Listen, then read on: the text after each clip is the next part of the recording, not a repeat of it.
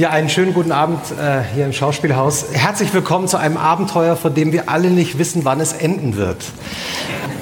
Was wir nämlich heute Abend vorhaben, ist ein besonderes Gespräch. Es ist nämlich die Premiere eines neuen Podcasts vom Zeitmagazin und von Zeit Online.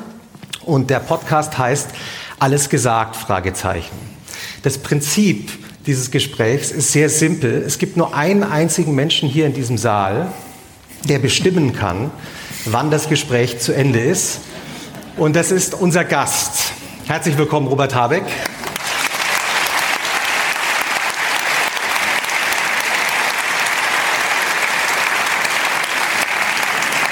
Und herzlich willkommen, äh, mein Partner äh, bei diesem neuen Podcast und auch heute Abend natürlich der wunderbare Chefredakteur von Zeit Online, Jochen Wegner.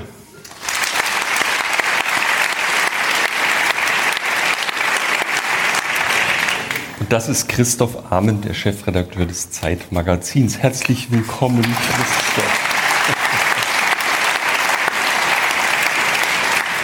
Sie wissen wahrscheinlich nicht, mit wem wir reden, deswegen wollte ich den ausführlich vorstellen. Der kommt gerade vom Startkonvent der Grünen. Was das ist, äh, darüber reden wir noch gleich, falls Sie es nicht mitbekommen haben. Wir haben schon gehört, es sind einige da, die auch beim Startkonvent waren. Der Mann ist Bundesvorsitzender der Grünen, gemeinsam mit Annalena Baerbock. Und ich zitiere die Zeit aus dem Jahr 2002, eine Mischung aus Punk, James Dean und Robin Hood. Das war zwei, schon ein paar Jahre her, 2012, Entschuldigung. Hamburger Morgenpost fand ich gut. Ähm, der Christoph hat eine ganze Liste, das sind so 10, 12 Einträge. Wir kommen, wenn wir Zeit haben, später nochmal zu dieser Liste. Öko-Heiland stand in der Hamburger Morgenpost. Heute wird er verglichen mit wirklich mehrfach. Wir haben beide so fünf. Ich kann ja bestimmen, wann Schluss ist, oder? Ja. Jetzt, äh, wir nähern uns gerade der roten Linie im rasanter Geschwindigkeit. Also darf ich noch erwähnen, dass Sie mehrfach, und wir, wir beide haben alles zu Habeck gelesen, was in den letzten 10, 15 Jahren erschienen ist. Ähm, 400, 500, das machen wir immer so, 500 Seiten. Ich habe noch in die, du auch in die Bücher reingeguckt, in fast, also nicht alle gelesen. Sie werden verglichen mehrfach mit Macron, mit Kurz und Trudeau zurzeit. Interessant fand ich das gleich schmeichelhaft, wenn ich das sagen darf. Hm? Es ist nicht alles gleich schmeichelhaft. Nee, ist klar. Wir, kommen da, wir, kommen da, wir haben da ein kleines Spiel später dazu vor. Es wird auch gespielt, gelegentlich. Interessanterweise, ich habe jedenfalls nichts gefunden. Ähm, es wird niemand mit Ihnen verglichen. Also der neue Habeck oder so habe ich noch nicht.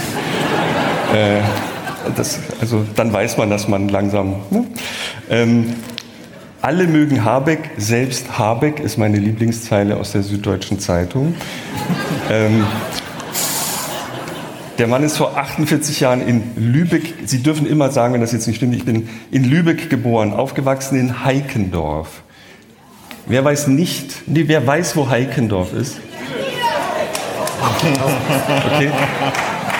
Für alle, die wie In wir. In der ersten Reihe zufälligerweise, die haben Sie nicht mitgebracht, oder? Alter Schwede, guck mal hier. Ja. Habt ihr das? Ja. Ja. Sie hatten sich, Sie hatten sich alkoholfreies Flens gewünscht. Das ist leider alkoholfrei, ne? Nicht, haben dass wir, Sie denken. Da? Ja, jetzt habe ich gesehen. Ich dachte zuerst, als ich da hinguckte, das ist doch die Flensburger Banderole. also das Roller Display. Und dann habe ich den Kasten gesehen und das war wohl eine optische Täuschung. Ich packe den wieder weg. Ja. Weitermachen. Ich habe es irritiert. Sie können, ja auch, Sie können ja auch hier auf die. Nee, gar nicht. Wollen Sie auch eins eigentlich? Ja, hier stehen schon welche. Die wurden ja, hier ausgepackt schon. Ja, ja, ja. ja. Das ist wahrscheinlich ein Product Placement, oder? Ist der Weg nicht so? Nee, ist, wir können es auch diskret wieder nach hinten stellen. Ja. Was ist Ihnen lieber? Wir wollten nicht so viel Werbung für. Wie hieß das Bier? Ich habe es wieder vergessen. noch ein zweiter Kasten. Scheint eine lange Nacht zu werden. So, also, Ihr Bier? Nein, also wenn jetzt, dann müssen wir jetzt auch. Das ist ein, wie Sie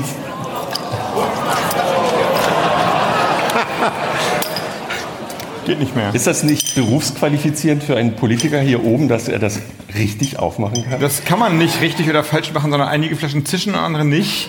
Aber das Land Schleswig-Holstein hat mal 5 Millionen Euro für bessere Plop-Verschlüsse ausgegeben, um die mitzufördern. Die haben wahrscheinlich 10 Millionen gekostet. Können Sie das nochmal sagen? Das Land Schleswig-Holstein ja, hat. Unter der Regierung Peter Harry Carsten sind, aber es ging nicht darum, dass sie besser schließen, sondern besser ploppen. Hat nicht so ganz geklappt. Bei meinem hat es nicht geklappt jetzt. Gewesen. Nein, das war kein, jetzt erzähle ich keine Anekdoten, das stimmt. Also eine Anekdote schon, aber kein Scheiß, wollte ich sagen.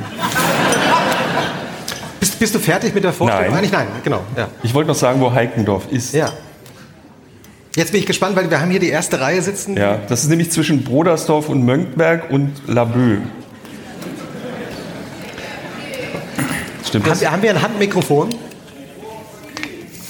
Ich, äh okay, Germanistik, Philosophie, Philologie studiert, hat Andrea Paluch, die hier irgendwo sitzt. Wo verraten wir nicht? Ich sehe sie auch nicht. Aber wir können trotzdem sagen, herzlich willkommen auch Andrea Paluch. Ja, ja? herzlich willkommen. Die Frau Wir werden noch oft aus ihren Gesprächen mit verschiedenen Medien zitieren heute Abend. Ähm, trennte durch Europa, seit 96 verheiratet, vier Söhne, zu denen kommen vier Kinder. Sehen Sie, Sie haben noch was Neues gelernt heute. Und eigentlich wollten die beiden Schriftsteller sein, auf dem Land leben in einem schönen Haus und äh, das Leben damit beschließen. Und das ist total schief gegangen. Deswegen sitzt er jetzt hier.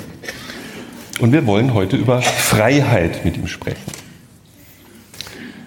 Ja, also das Prinzip ist tatsächlich äh, so, dass Sie der einzige Mensch hier sind, der irgendwann im Laufe dieses Abends, kann auch nach 20 Minuten sein, kann aber auch nach vier Stunden sein, sagen, das Gespräch ist zu Ende. Um das machen zu können, müssen Sie sich ein Schlusswort überlegen. Welches, welches Schlusswort ist Ihres? Saphira heißt es. Saphira? Warum Saphira? Weil unsere Katze so heißt. Und die Was muss dann irgendwann gefüttert werden. Und ah. deswegen sage ich, ich muss jetzt nach Hause Saphira füttern. Okay, okay, gut, merken wir uns. Ja? ja Dieses Saphira ist übrigens der Drache von Aragon. Für diejenigen, die auch ähm, Kinder unter jetzt 20 haben. Das war ein Jugendbuch und ähm, also wir hatten noch mehr Haustiere und die wurden immer nach den Fabelwesen bei Harry Potter und bei Aragon und so weiter. Wie hießen genau. die anderen? Äh, Hermine hieß eine noch. Also die das war jetzt nicht der Drache. Also der Drache von Harry Potter heißt Hermine, ne? Ja. wie man weiß, ja. Sie kommen ja gerade von diesem Startkonvent. Ne? Das ist sozusagen eine Urver ich paraphrasiere das jetzt, Urversammlung der Grünen. Die ging gestern und heute war für Sie vielleicht auch anstrengend, weil Sie ganz viel moderiert haben die letzten zwei Tage. Insofern danke, dass Sie überhaupt hier sind. Und Ihre Kollegin Frau Baerbock rief irgendwann mal, habe ich auf Zeit Online gelesen, es war noch nie so dringend, die Welt zu retten. Lasst uns wieder unsere Welt retten. Und da stellen wir, stellen sich uns gleich zwei Fragen. Ist, erstens, ist die Welt noch zu retten? Und das ist ernst gemeint. Zweite Frage ist auch so mittelernst gemeint. Können Sie die Grünen noch retten?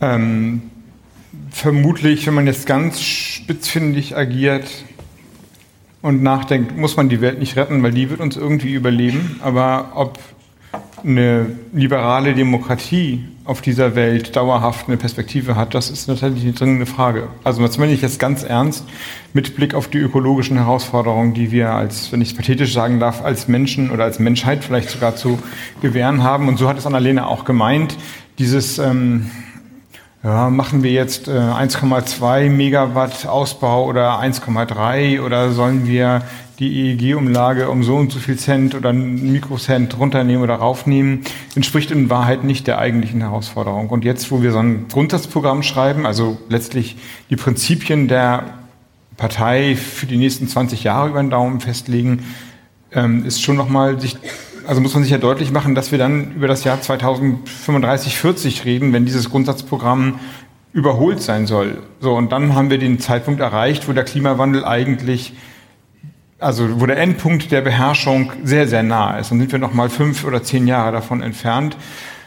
Und äh, jetzt tickt die Uhr tatsächlich. Und wenn man tatsächlich so mal Politik denkt, was muss eigentlich in den nächsten 15 Jahren passiert sein, dann stellen sich einige Fragen doch mit einiger Radikalität. Und dieses oder vielleicht sollte ich so sagen, wir haben fast verlernt zu fragen. Also es ist ganz schön anstrengend, aus dem System, in dem wir so leben und wo wir dann in der Quantität immer noch ein bisschen was drauflegen oder ein bisschen was runternehmen, aber nicht mehr über das System hinausdenken, erstmal den Horizont wieder zu erweitern. So, das ist eigentlich die Übung jetzt für meine Partei, aber ehrlicherweise ist die Partei gar nicht interessant dabei, sondern die Gesellschaft. Wenn es gut läuft, steigen Leute ein mit Widerspruch, mit Gegenrede, aber zwingen uns alle in einen Diskurs rein, der längst überfällig ist, meine ich, aber so schon lange nicht mehr geführt wurde. Also über den Alltag hinaus, über das Taktische von Politik hinaus.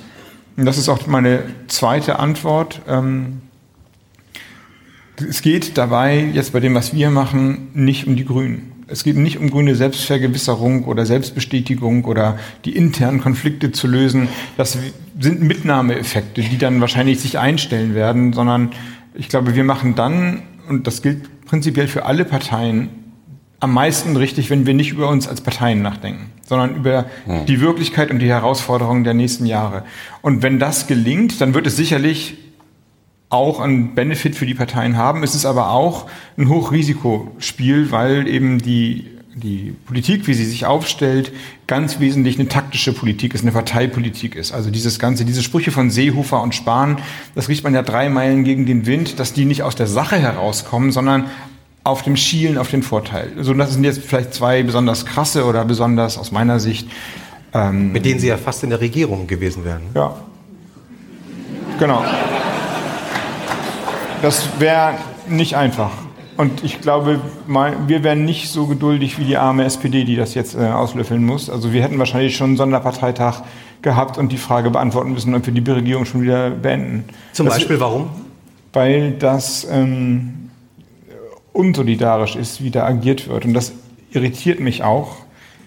Wir sind ja unter uns hier. Ja, ganz, ganz intim. Und, Kleiner ähm, Kreis. Ich kenne beide Politiker auch anders. Seehofer aus dem Bundesrat beispielsweise, der tagt so alle drei Wochen ungefähr und bevor der losgeht, das ist fast ein Familientreffen, der ist, dann, ist nicht mit dem Deutschen Bundestag vergleichbar, sind ja viel weniger äh, Minister und Ministerpräsidenten und die, man steht dann so eine halbe Stunde im Plenum und plauscht. Das ist wirklich wie so eine Kaffeehausatmosphäre und eigentlich lernt man die dann alle, ich bin ja jetzt sechs Jahre Minister gewesen, ganz okay kennen. Nicht in den tiefsten Details natürlich ihrer Seele, aber so, man redet einfach miteinander und das jetzt über ein paar Jahre hinweg. Und Seehofer könnte auch der linke Flügel der CSU sein, also der sozialpolitische Flügel der CSU. Das ist ihm in ihm angelegt. Und gerade jetzt in dieser Zeit ist er ja neben Merkel und Scholz vielleicht der gestandenste Politiker dieser neuen Regierung.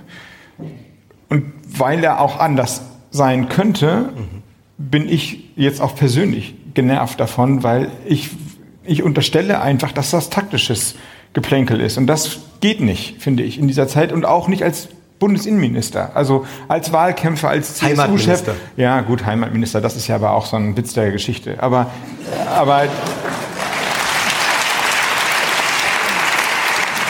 also der Punkt ist eigentlich, dass, dass ich. Ah, hallo dass das so, ähm, dass kennen Sie sich? Dass die Situation, nee. was? Nee, Sie kennen sich nicht, weil Sie. Nö, ich konnte ihn auch gar nicht erkennen hinter der Kamera. Ich hatte aber neulich einen Kongress über Drohnen, die genutzt werden sollten, um die Kitze vor dem Mähdrescher zu identifizieren und zu retten. Das sah so ähnlich aus. Also nicht wie das Kitz, aber wie die Drohne, wollte ich sagen. ja, schon verstanden, ne? Ja. Gut, jetzt habe ich den Seehofer-Punkt verloren, aber egal, wir kommen ja wieder drauf. Sie waren beim äh, Innenministerium, wie er das managt? Nein, ich bin dabei, dass wenn man Bundesinnenminister ist und Verfassungsschutzminister, dann soll man nicht so einen Quatsch erzählen und sich darauf konzentrieren, seinen Job zu machen. Wenn wir jetzt über die großen politischen, ernsthaften Fragen reden, das Thema Syrien ist ja jetzt in den letzten Tagen sehr akut geworden. Ähm, wie ist da Ihre Haltung? Ähm, Angela Merkel hat ja ähm, das jetzt gut geheißen, den Angriff. Äh, wie ist da Ihre persönliche Position?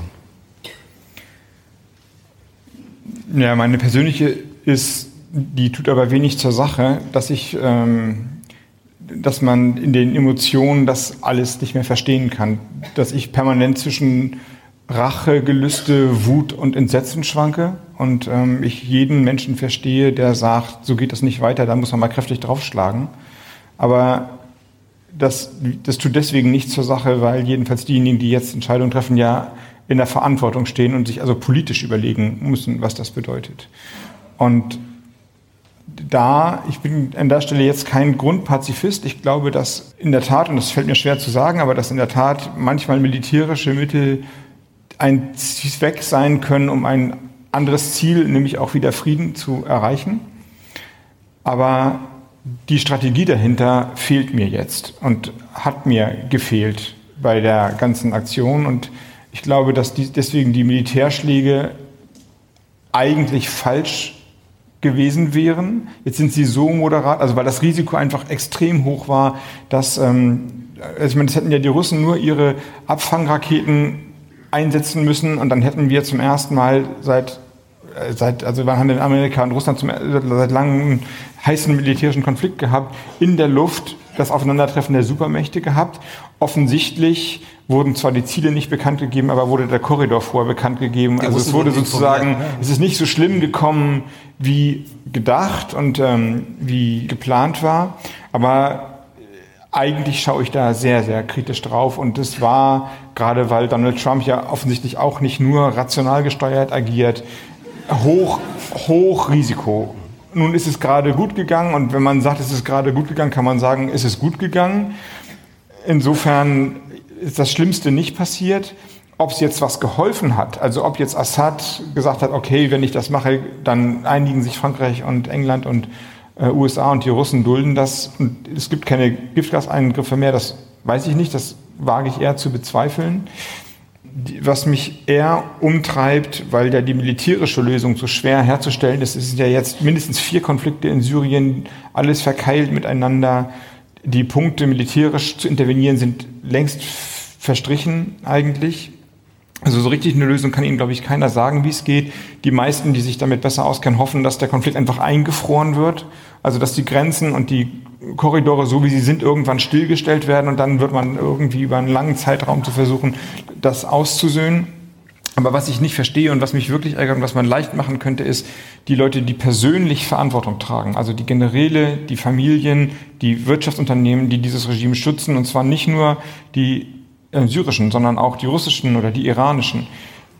Die tatsächlich in ihr, die persönlich zu belangen. Und die haben Immobilien in Deutschland. Diese Familien besitzen Immobilien in Deutschland. Sie haben Reisefreiheit. Die gehen, die, die Frauen von den Generälen gehen zum Shoppen nach München. So, und da, das verstehe ich nicht, dass man statt auf das Militärische zu gehen, nicht voll auf das zivilrechtliche und das wirtschaftspolitische geht und sagt, wenn ihr da so, wenn ihr damit macht, dann wird das persönliche Konsequenzen für euch haben. Nachher werdet ihr vor Gerichtshöfen gerade stehen müssen und während das jetzt läuft, werdet ihr in euren persönlichen Luxusleben eingeschränkt werden. Und das ist bekannt, also relativ leicht zu ermitteln, auch wahrscheinlich für die Zeit, wo solche Leute was wie machen und was die besitzen. Und da würde ich gerne sehen, dass soweit es das Recht irgendwie zuläuft, in der persönlichen Konsequenz hart reingegangen wird.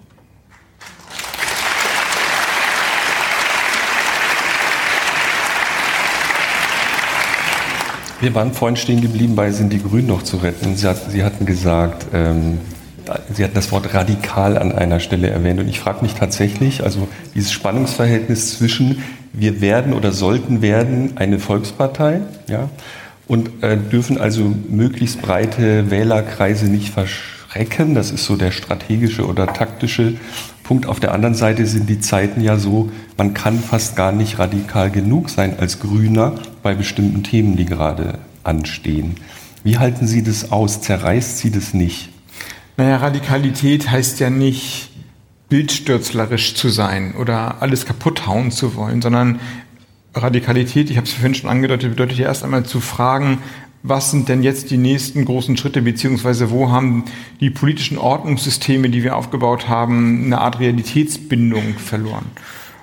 Und ähm, ich glaube, dass man mit wenig Nachdenken sieht, dass das an vielen, vielen Stellen der Fall ist und dass man das quasi spürt schon im, im Leben, dass die Politik nicht mehr auf Ballhöhe des gesellschaftlichen Geschehens ist. Also das Eindringen von digitalen Medien in den privaten Alltag.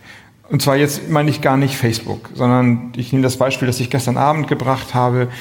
Weiß nicht, wer von Ihnen so ein Fitnessarmband hat, das Ihnen dann irgendwann sagte, keine Ahnung, wie lange der Abend dauert, aber jetzt haben Sie zwei Stunden gesessen, jetzt reicht es auch, steh mal auf, beweg dich mal ein bisschen. Haben Sie so, eins? Nee. nee. Nein, nein. Nein, aber, nein. aber solche Beispiele gibt es ja ganz viele und das bedeutet im Kern, dass nicht mehr die technischen Hilfsmittel unser Leben unterstützen, sondern sie quasi das Kommando über unser Leben übernommen haben. Das macht man, und das ist gar nicht, ist ja eigentlich, also ich meine, was hat schon, wer hat schon was dagegen, sich ein bisschen zu bewegen? Eigentlich ganz lustig, aber man spürt dennoch, dass jetzt irgendwie eine Fremdbestimmung dann da ist. Oder man wundert sich vielleicht, wenn man auf dem Kindle irgendwas markiert hat oder eine Bestellung bei Amazon oder bei eBay abgetätigt hat, warum man dann auf einmal die Werbeprospekte oder die digitale Werbung von ähnlichen Firmen oder Produkten bekommt. Ja, weil Amazon mitlesen kann, was wir bei Kindle markieren. Und das ist dann so, wenn Sie bei Fifty Shades of Grey auf Seite irgendwas 50 irgendwas Interessantes markieren. Was ist das für ein Buch? Das ist so ein Softporno, würde ich sagen. Dann darf man sich halt nicht wundern, wenn man solche Spielzeuge dann nach Hause kriegt oder angeboten bekommt. Und das, das, Aber das ist jetzt solche, nicht, also Sie- das ist das ein ist jetzt nicht, abstraktes das Beispiel, ist jetzt was Sie völlig erzählen. abstraktes Ja. Beispiel, genau. So, Äh, aber- und, und ein bisschen ernster natürlich. Ähm, Aber wie organisieren Sie zum Beispiel die Kommunikation mit Ihrer Familie? Wir haben gelesen, Sie äh, haben eine Facebook Gruppe, wo- ja, genau, so eine. Messenger-Gruppe, ja, ganz und, genau. und auch ja, so ein Messenger, Ja, also über ja auch Facebook deswegen, Messenger. äh, Radikal heißt ja nicht, also so würde ich es jedenfalls nicht interpretieren, das wäre sicherlich eine radikale Antwort. Wir verbannen jetzt alle digitalen Medien, wir drehen die Uhr 20 Jahre zurück, es gibt kein Internet. Klar, das wäre auch eine radikale Antwort, aber auch keine gute Antwort, denn natürlich machen diese digitalen Möglichkeiten unser Leben leichter, interessanter und was jetzt mich angeht und die Jungs, dadurch, dass ich jetzt so ein Leben führe und sie ihr Leben führen, wir halten darüber total Kontakt und ich höre sie quasi sprechen in ihrer, so wie sie sind und in dem Witz und in ihrem Charakter, das ist alles digital möglich. Ich rede ja darüber, dass die Politik die Ballhöhe verloren hat. Und dass diese, das ist eigentlich das ein ganz gutes Beispiel, dass wenn man sagt, Facebook ist ein Problem, kannst du ja aussteigen, lösch auch deinen Account oder nutze es doch nicht, dann wälzt man die politische Entscheidung in den privaten Bereich ab. Genauso wie wenn man sagt, okay, wir haben ein Problem mit der intensiven Landwirtschaft, müsst ihr kein Fleisch kaufen. Oder ihr könnt euch ja im Supermarkt informieren, was ihr da kauft. Das, ist, das kann man machen und ich bewundere alle Menschen, die das in der Konsequenz tun. Aber die Politik entledigt sich ihrer Aufgabe. Und das, das meine ich mit radikalen Denken, dass die, dass, dass, dass viele Probleme oder viele Regularien, die eigentlich die Institutionen des Staates treffen müssen, dass die ausgelagert wurden in den privaten Bereich oder eben in den privatwirtschaftlichen Bereich. Also das große Raumfahrtprogramm der Amerikaner war ein staatliches Raumfahrtprogramm. Kennedy sagt, wir fliegen zum Mond, die Großen haben gesagt, wir fliegen auch zum Mond. Es waren alles Staaten. Ob das jetzt super sinnvoll war, zum Mond zu fliegen, mal eine andere Frage, aber okay, irgendwie hat die Gesellschaft vertreten durch die Regierung gesagt, das wollen wir machen. Heute machen das alles die Konzerne. Wir fliegen zum Mars, macht Elon Musk und plant daran rum. Und baut die Autos und regelt die, erfindet das, die Welt neu in der, in der virtuellen Welt.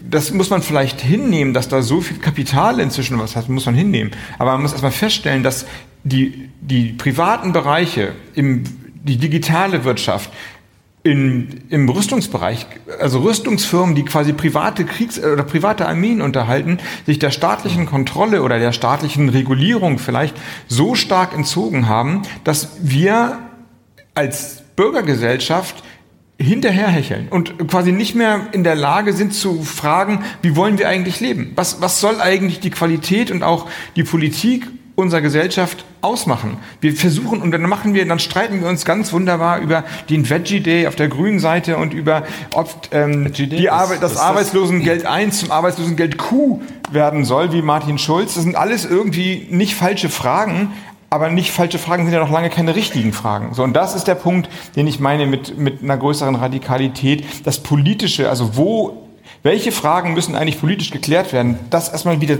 zu verstehen, dass da eine Entpolitisierung stattgefunden hat. Und ob das gelingt, weiß ich auch nicht.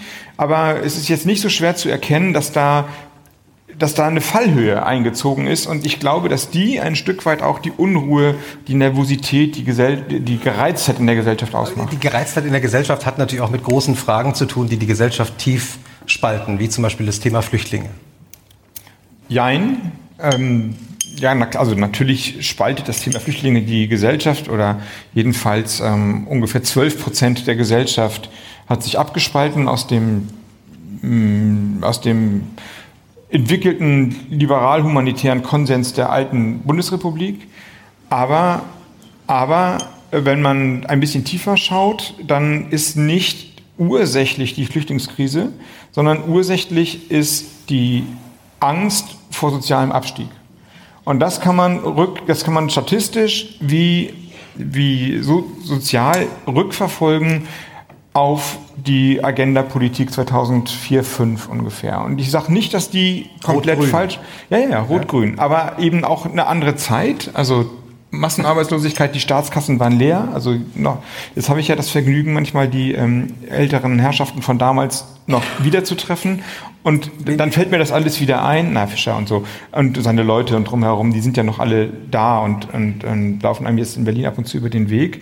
Und dann fällt mir auch alles wieder ein, wie das damals war, dass die Sozialsysteme überlastet waren. Wir hatten hohe Arbeitslosigkeit, Deutschland war der kranke Mann Europas, das ist ja alles vergessen irgendwie, weil wir so eine Boom-Nation jetzt geworden sind. Also ja, mit allem Respekt, es war eine andere Zeit, aber diese andere Zeit wurde beantwortet, indem die Löhne gesenkt wurden, quasi ein Niedriglohnsektor geschaffen wurde, mit Absicht ehrlicherweise. Und das hat dann wiederum dazu geführt, dass bis weit in die Mittelschicht hinein Abstiegsängste grassieren. Ja, du arbeitest 20 Jahre, nach einem Jahr bist du arbeitslos, musst du erstmal deine Wohnung verkleinern, dein Auto verkaufen und so weiter. Das macht was mit Leuten. Und man kann das abfragen bis in die Milieus der Partei hinein.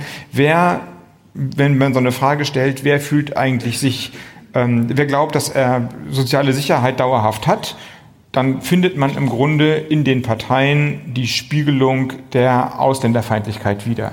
Und deswegen nehme ich an, dass der Effekt zu sagen, wir wollen euch hier nicht haben oder jedenfalls fühlen wir euch, äh, gibt's, sind wir irritiert oder etwas, sehr stark damit zusammenhängt, welche Verlustängste man selber hat. Und das ist ja auch gar nicht so, also ich würde es gar nicht verdammen, wenn man, wenn der Staat einem dauerhaft verspricht oder sagt, du musst dich anstrengen und es ist hart und es gibt kein Recht auf Faulheit und man inkorporiert das, man laboriert daran rum, man nimmt das voll auf und unterwirft sich sozusagen diesem, es gibt kein Recht auf Faulheit.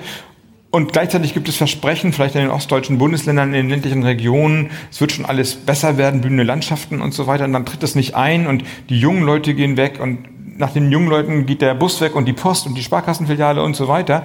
Und dann kommen Menschen von außerhalb auch in Not, die das alles sehr viel schnell, die sehr viel schneller die gleichen Leistungen bekommen, dass dann Leute sagen, hä, wir kriegen nichts und die kriegen alles, ist emotional nachvollziehbar, finde ich. Gleichwohl ist es ein politisches Problem, das nicht alleine oder man muss es nicht zwangsläufig so beantworten, dass man sagt, dann kommen eben keine Ausländer mehr rein und wir verzichten auf das Solidaritätsversprechen außerhalb der Grenzen. Man kann es eben auch so beantworten. Radikale Frage. Wie schaffen wir es vielleicht im Jahr 2018, 20 eine andere Frage zuzulassen, nämlich was hält die Gesellschaft zusammen? Nicht wie schaffen wir das Recht auf Faulheit ab, sondern wir haben doch eine völlig andere soziale Frage zu beantworten. Und auch das, finde ich, geht weit über den Horizont hinaus. Ich rede nicht davon, wenn wir über Sozialpolitik reden, ob der Satz für Kinder zum Essen von 2,19 Euro, was schon elend genug ist, auf 2,39 Euro erhöht werden soll. Kann man machen, kostet eine Million oder was auch immer, vielleicht eine Milliarde, ich weiß es nicht genau. Es ist doch lächerlich, es ist doch völlig lächerliche Politik. Ich rede darüber, wie schaffen wir ein Sozialsystem, das in 15 Jahren dafür sorgt, dass wir eine optimistische, mutige, liberale, vertrauensvolle Demokratie sind. Die Antwort muss doch jetzt gegeben werden.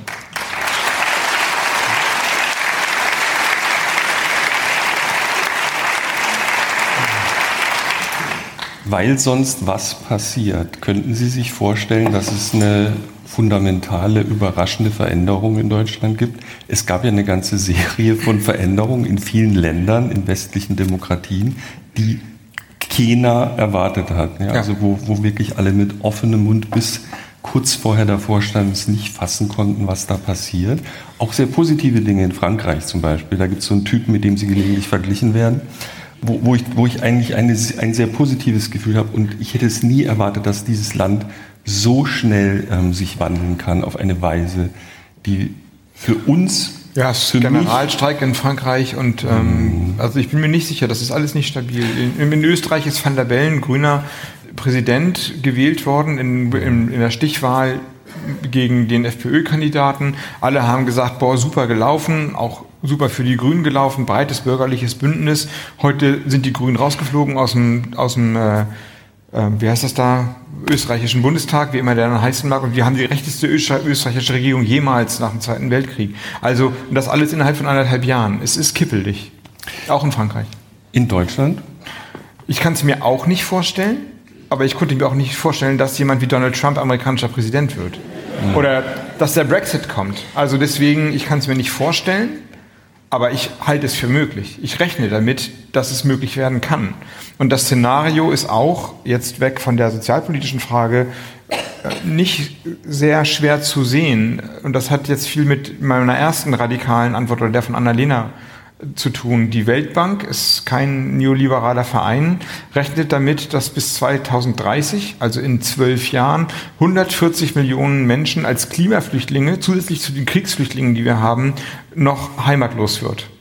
Und und migriert auf der Welt. Sicherlich nicht alle übers Mittelmeer, sondern viele werden im südasiatischen Raum versuchen, nach China oder nach Australien zu kommen. Aber 140 Millionen Euro, da bleibt noch was für Europa über. Völlig unstrittig. So, und wir hatten eine Million 850.000 ehrlicherweise, die im Jahr 2015, 16 zu uns gekommen sind. Was hat das schon an Anstrengungen, an Integrationsanstrengungen, an demokratischen Anstrengungen, an Verwerfungen in der Parteiendemokratie nach sich gebracht?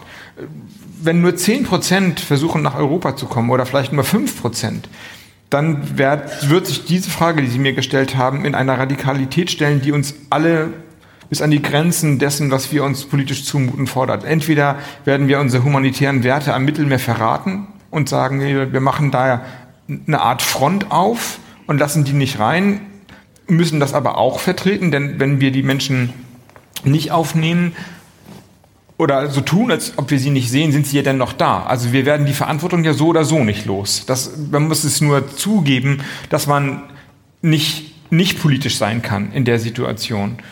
Oder wir holen sie oder einen Teil von denen rein und dann werden wir eine innenpolitische Debatte bekommen, die auch ihr Szenario wieder näher holt. Und die, die radikale Antwort, um das zu verhindern, ist sicherlich dafür zu sorgen, dass möglichst wenig Menschen auf die Flucht gehen. Das bedeutet aber nun wirklich ganz andere Anstrengungen, sowohl im Klimaschutz wie auch bei der, was man so Entwicklungshilfe nennt, also dafür zu sorgen, dass Wohlstand und Demokratie auch in Ländern südlich von Europa eine Chance haben. Aber das, das, geht, das geht nicht mit dem Rumgepütscher, wie wir im Moment agieren. Das ist sozusagen sehenden Auges ein Teil der 140 Millionen Menschen auf die Flucht treiben.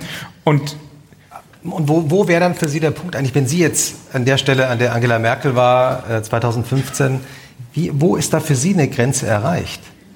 Oder, oder würden Sie sagen, äh, es gibt keine Grenze?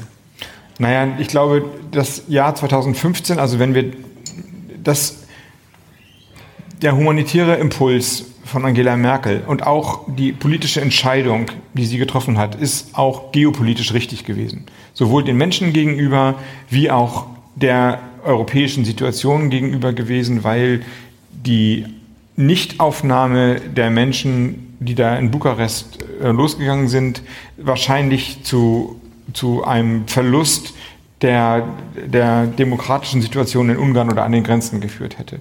Der Fehler, der damals gemacht wurde, und ich glaube, es war ein ganz kleiner, einfach ein Managementfehler sozusagen, war zu sagen, das ist eine einmalige Aktion. Also das waren ja 30.000 Flüchtlinge ungefähr, die dann da in Bukarest waren. Ich weiß, man sagt immer, wenn du das einmal machst, dann hast du diesen, man nennt das dann eher immer Pull-Effekt, also man zieht die quasi rein. Die Leute denken, ja, wenn es einmal geklappt hat, klappt es das zweite Mal auch.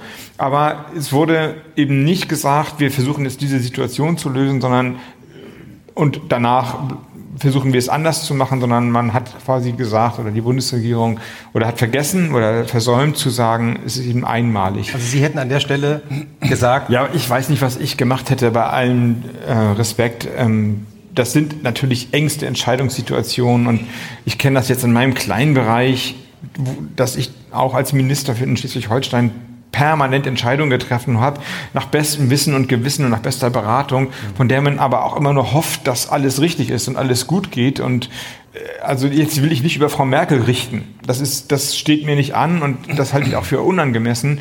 Aber im Nachgang kann man sehen, dass da eine, eine eine klein, vergleichsweise kleine, äh, da fehlte was, ein, ein kleiner Fehler zu äh, großen Wirkungen gefühlt hat.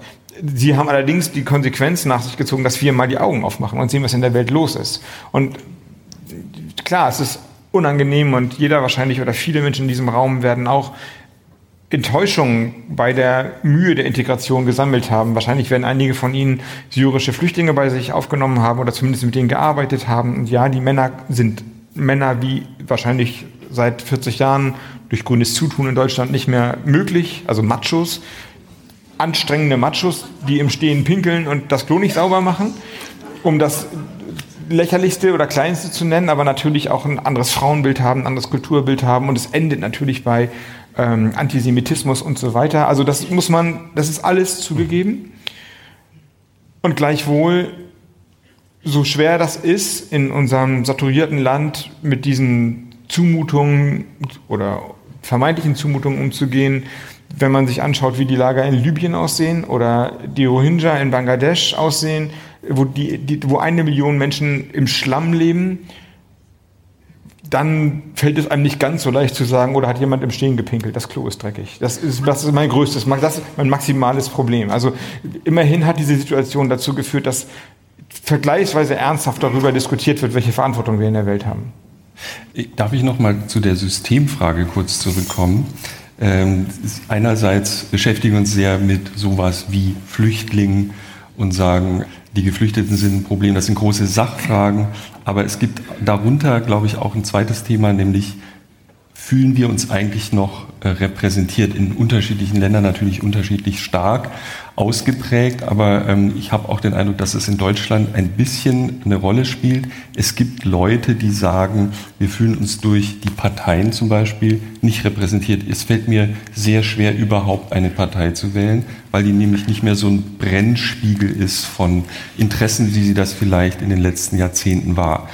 Ist da auch ein systemisches Problem und wie kann man das lösen? Sie kommen gerade von so einer basisdemokratischen Veranstaltung. Ist das eine gute Lösung?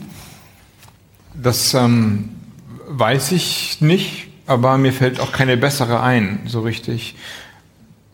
Es, Parteien sind so ähnlich, also Parteien, Politiker, Journalisten und Schiedsrichter beim Fußball oder so sind einfach die sind einfach unbeliebt und man prügelt darauf immer rum und äh, findet das äh, alles elend. Also die armen Schiedsrichter, die Sie jetzt auch noch. Ja, vor denen hat man jedenfalls, äh, glaube ich, grundsätzlich Respekt. Aber in den Fehlentscheidungen oder ne, das ist ja Wobei klar, jetzt also, ist es immer die Videokamera in Köln, aber das ist nur so. Ja, ja. Aber äh, trotzdem braucht man Schiedsrichter beim Fußballspiel, auch wenn man sagt, die haben, ich, ich weiß das alles besser als die.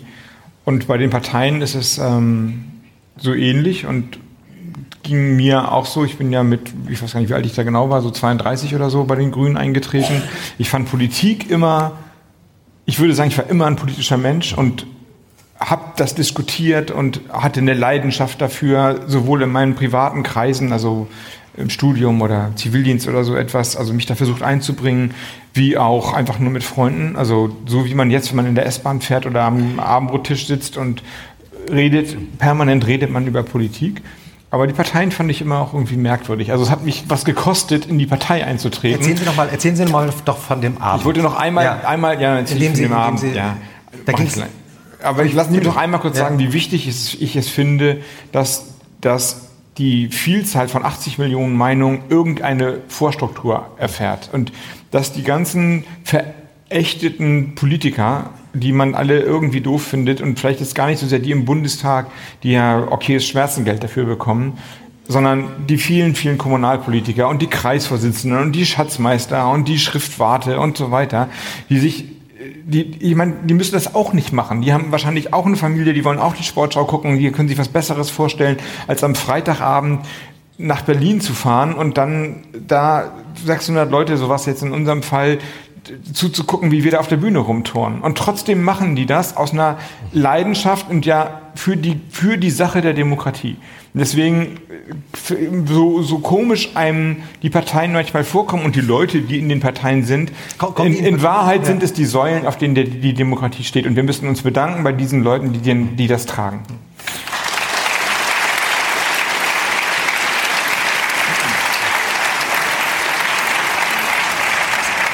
Willst, können, Sie, können Sie, das, ich will dasselbe fragen wie du, können Sie einmal erzählen, wie Sie versehentlich in dieses Parteiensystem reingeschlittert sind? Stimmt es mit dem Radweg oder ist das ganz, also, ja, erzählen Sie mal.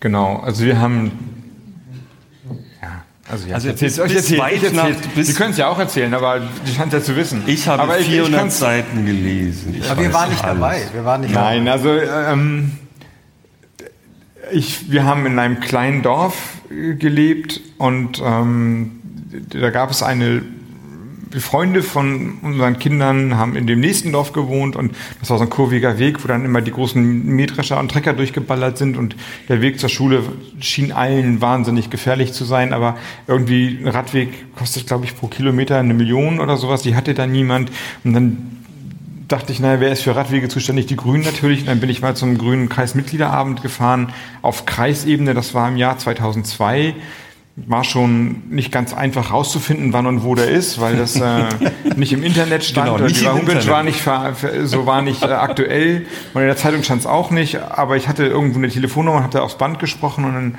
hat mich auch tatsächlich eine nette Frau zurückgerufen äh, und mir gesagt, wann das ist. Und dann bin ich da hingefahren im Ende Februar, glaube ich, war es. Also war echt so Nordschleswig-Holstein schlechtes Wetter, dunkler Abend und man fährt einsam durch so und geht in so einen Landgasthof rein, der auch seit 1960 nicht mehr renoviert wurde und an den Toiletten vorbei, es riecht nach Urinstein ins Hinterzimmer, Resupaltische, Ernte 23 Aschenbecher auf dem Tisch, so muss man sich das ungefähr vorstellen.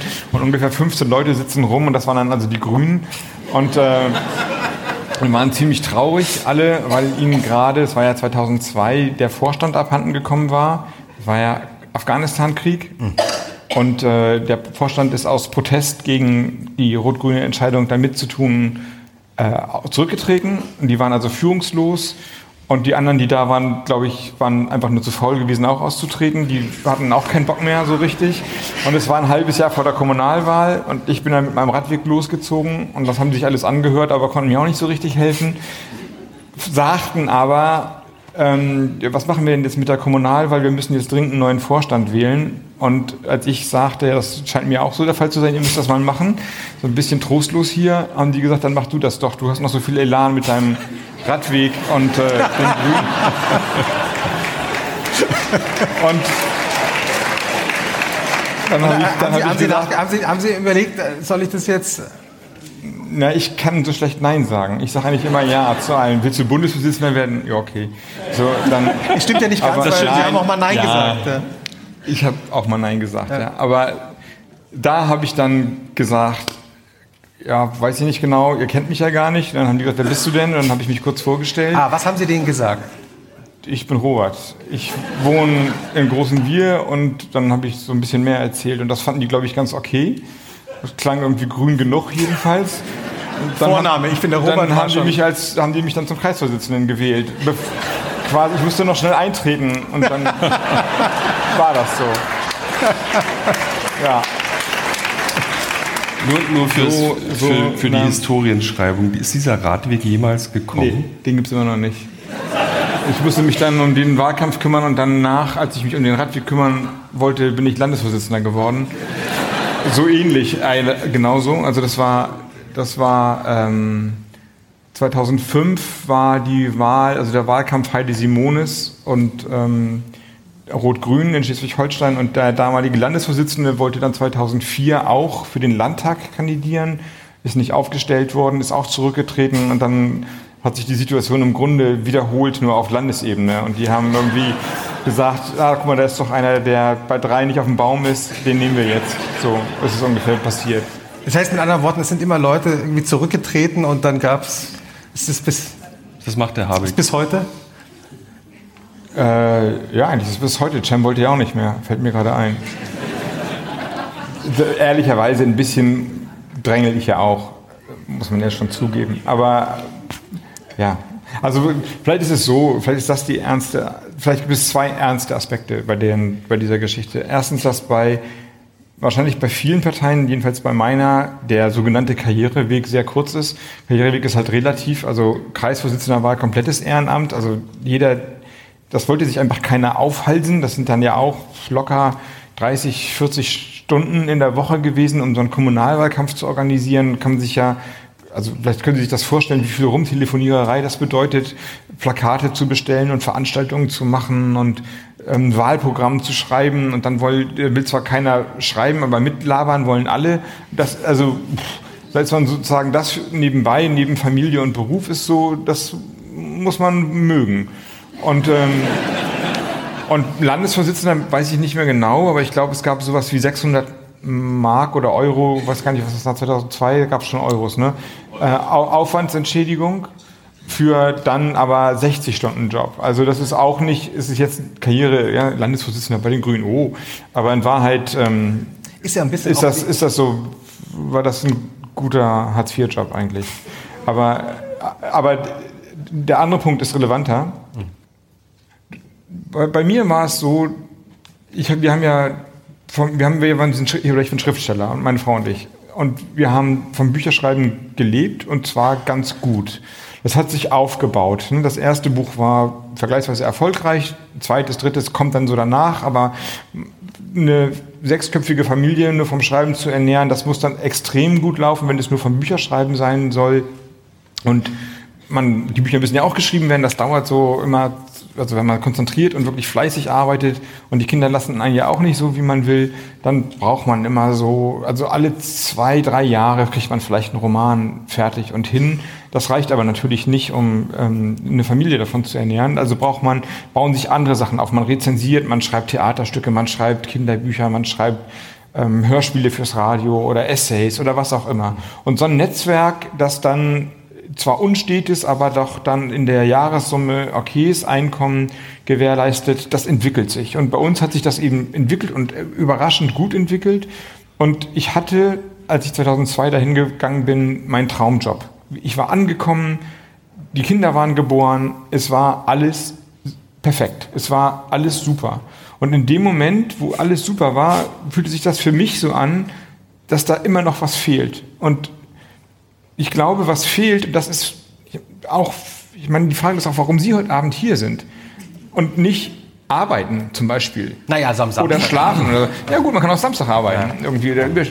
Aber vielleicht ist es auch Kuriosität oder so etwas, aber letztlich ist es was anderes, sondern es gibt ein wie eine Art Energie, glaube ich, im Menschen mehr zu sein als nur Privatperson. Mhm. Und nur, nur zu sagen, mir geht subjektiv gut, ist zwar anstrebend, anstrebenswert und irgendwie auch gehört es dazu, aber es reicht offensichtlich nicht. Und das ist der Moment, glaube ich, warum Leute in Parteien eintreten oder sich im Ehrenamt politisch, wie auch immer engagieren. Und bei mir war das dieser Moment, und da habe ich nicht groß drüber nachgedacht, aber im Nachgang erkläre ich mir das so. Und, und, das ist auch ja. der Moment, der eine Demokratie am Leben hält, weil, das, weil es ein, offensichtlich eine Art Bürgersinn in uns gibt, der irgendwo hingehen will. Und entweder gibt es ein Angebot, wie damals in meiner komischen, äh, in meinem komischen Landgasthof, wo man sagt, okay, gerade weil es vielleicht so trübsinnig ist, reizt es mich dahin zu mhm. gehen, oder weil es so interessant ist und man mitmachen will, oder es gibt kein Angebot, aber dann ist diese Energie immer noch da und dann bricht sie sich in Weg, vielleicht auch mal destruktiv. Und das ist jetzt die Aufgabe das ist die Stunde sozusagen für die Patrioten, für die Demokratie, ein Angebot zu machen, dass sich diese Energie auch positiv materialisiert und es irgendwie eine Leidenschaft für Politik und Optimismus gibt. Ähm, Sie haben Ihre, Ihre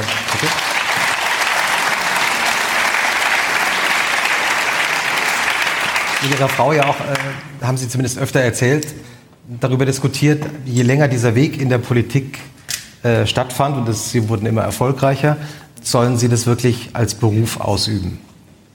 Und ihre Frau, was hat sie eigentlich gesagt, als sie zum ersten Mal sie gefragt haben? Oh, das weiß ich ehrlicherweise nicht, aber vermutlich hat sie gesagt, wenn es dir Spaß macht, dann mach das. Es gab aber eine, ähm, eine Engführung, als, so, als ich Landesvorsitzender wurde und der nächste Landtagswahlkampf anstand und tatsächlich permanent für die Grünen da war oder für die Partei da war. Und eigentlich war unser Lebensmodell so, dass wir uns den Tag sehr genau aufgeteilt haben, immer so nach vier Stunden ungefähr, haben wir Kinder und Haushalt gewechselt, also und aber der oder diejenige, die die vier Stunden geschrieben hat, gearbeitet hat, die hatte auch Ruhe. So ist das organisiert gewesen und das war sozusagen der Deal. Entsprechend hatte dann derjenige, in diesem Fall ich, der dann für die Kinder zuständig war, auch für die Kinder zuständig zu sein. Und gut, wenn man dann gerade die Karotten püriert hat und diese komischen Kinderlöffel dahingelegt hat und gesagt, jetzt isst du die pürierten Karotten oder Spinat oder was immer. Und dann ruft Reinhard Bütikofer an und man telefoniert mit dem und guckt mal kurz nicht hin und danach sieht die Küche aus wie Schwein und ähm, alles ist ins Chaos gegangen und aus, Einkauf hat man auch noch nicht gemacht und äh, schafft es auch nicht mehr, die Kinder zu den Freunden zu fahren oder sie wieder abzuholen und so weiter. Dann strapaziert das natürlich den Deal, den man gemacht hat. Und da gab es... Ähm, anderthalb Jahre vielleicht oder so, wo ich echt nicht gut war in, im Worthalten. Und das war der Punkt, wo gesagt wurde, so entweder jetzt ganz oder gar nicht. Und ich hätte dann auch sagen können, dann lieber gar nicht, aber ich habe gesagt ganz. Und das, glaube ich, war, hoffe ich jedenfalls, auch okay für die Familie. Der Bütikofer, ähm, den sollten Sie ja auch mal beerben, ne?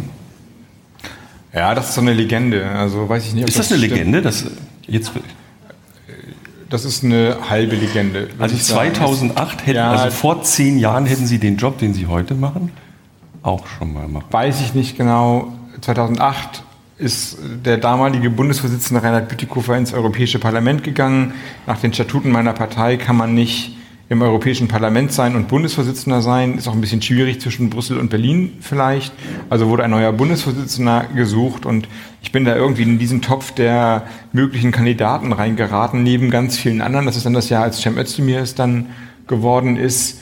Und ich glaube, ich war dann eben zwei Jahre oder drei Jahre Landesvorsitzender. Ich, ähm, das ist irgendwie charmant, dass man sagt, ah, du hättest den Job ja schon vor zehn Jahren haben können, aber ich glaube, das stimmt gar nicht, sondern ich war einfach nur das kleine Licht aus der Provinz, der irgendwie neben anderen Namen da gehandelt wurde. Und es, ich glaube, eine Anekdote, aber auf die wollen Sie wahrscheinlich raus, hat den Eindruck hinterlassen, als hätte ich nur Ja sagen müssen und dann wäre mir das alles in den Schoß gefallen. Also in den Medien wird das überall so berichtet. Ja, ja, Wiederholt. Ja, die Medien. Nein, ich weiß nicht. Ja, die solche Geschichten äh, korporieren sich ja selbst, aber ich, ich tatsächlich glaube, ich, ich habe es halt abgesagt mit der Begründung, ich habe eine Familie, ich kann jetzt nicht äh, weg, kann nicht, das passt jetzt nicht. Also ich glaube, gesagt habe ich, man kann nicht vier Kinder zeugen sich dann aus dem Staub machen und Bundesvorsitzender werden. Und das war für einen Mann, glaube ich, also das ist krass, sich vorzustellen, wenn das eine Frau gesagt hätte. Was das für eine Diskussion gegeben hätte, weiß ich gar nicht genau.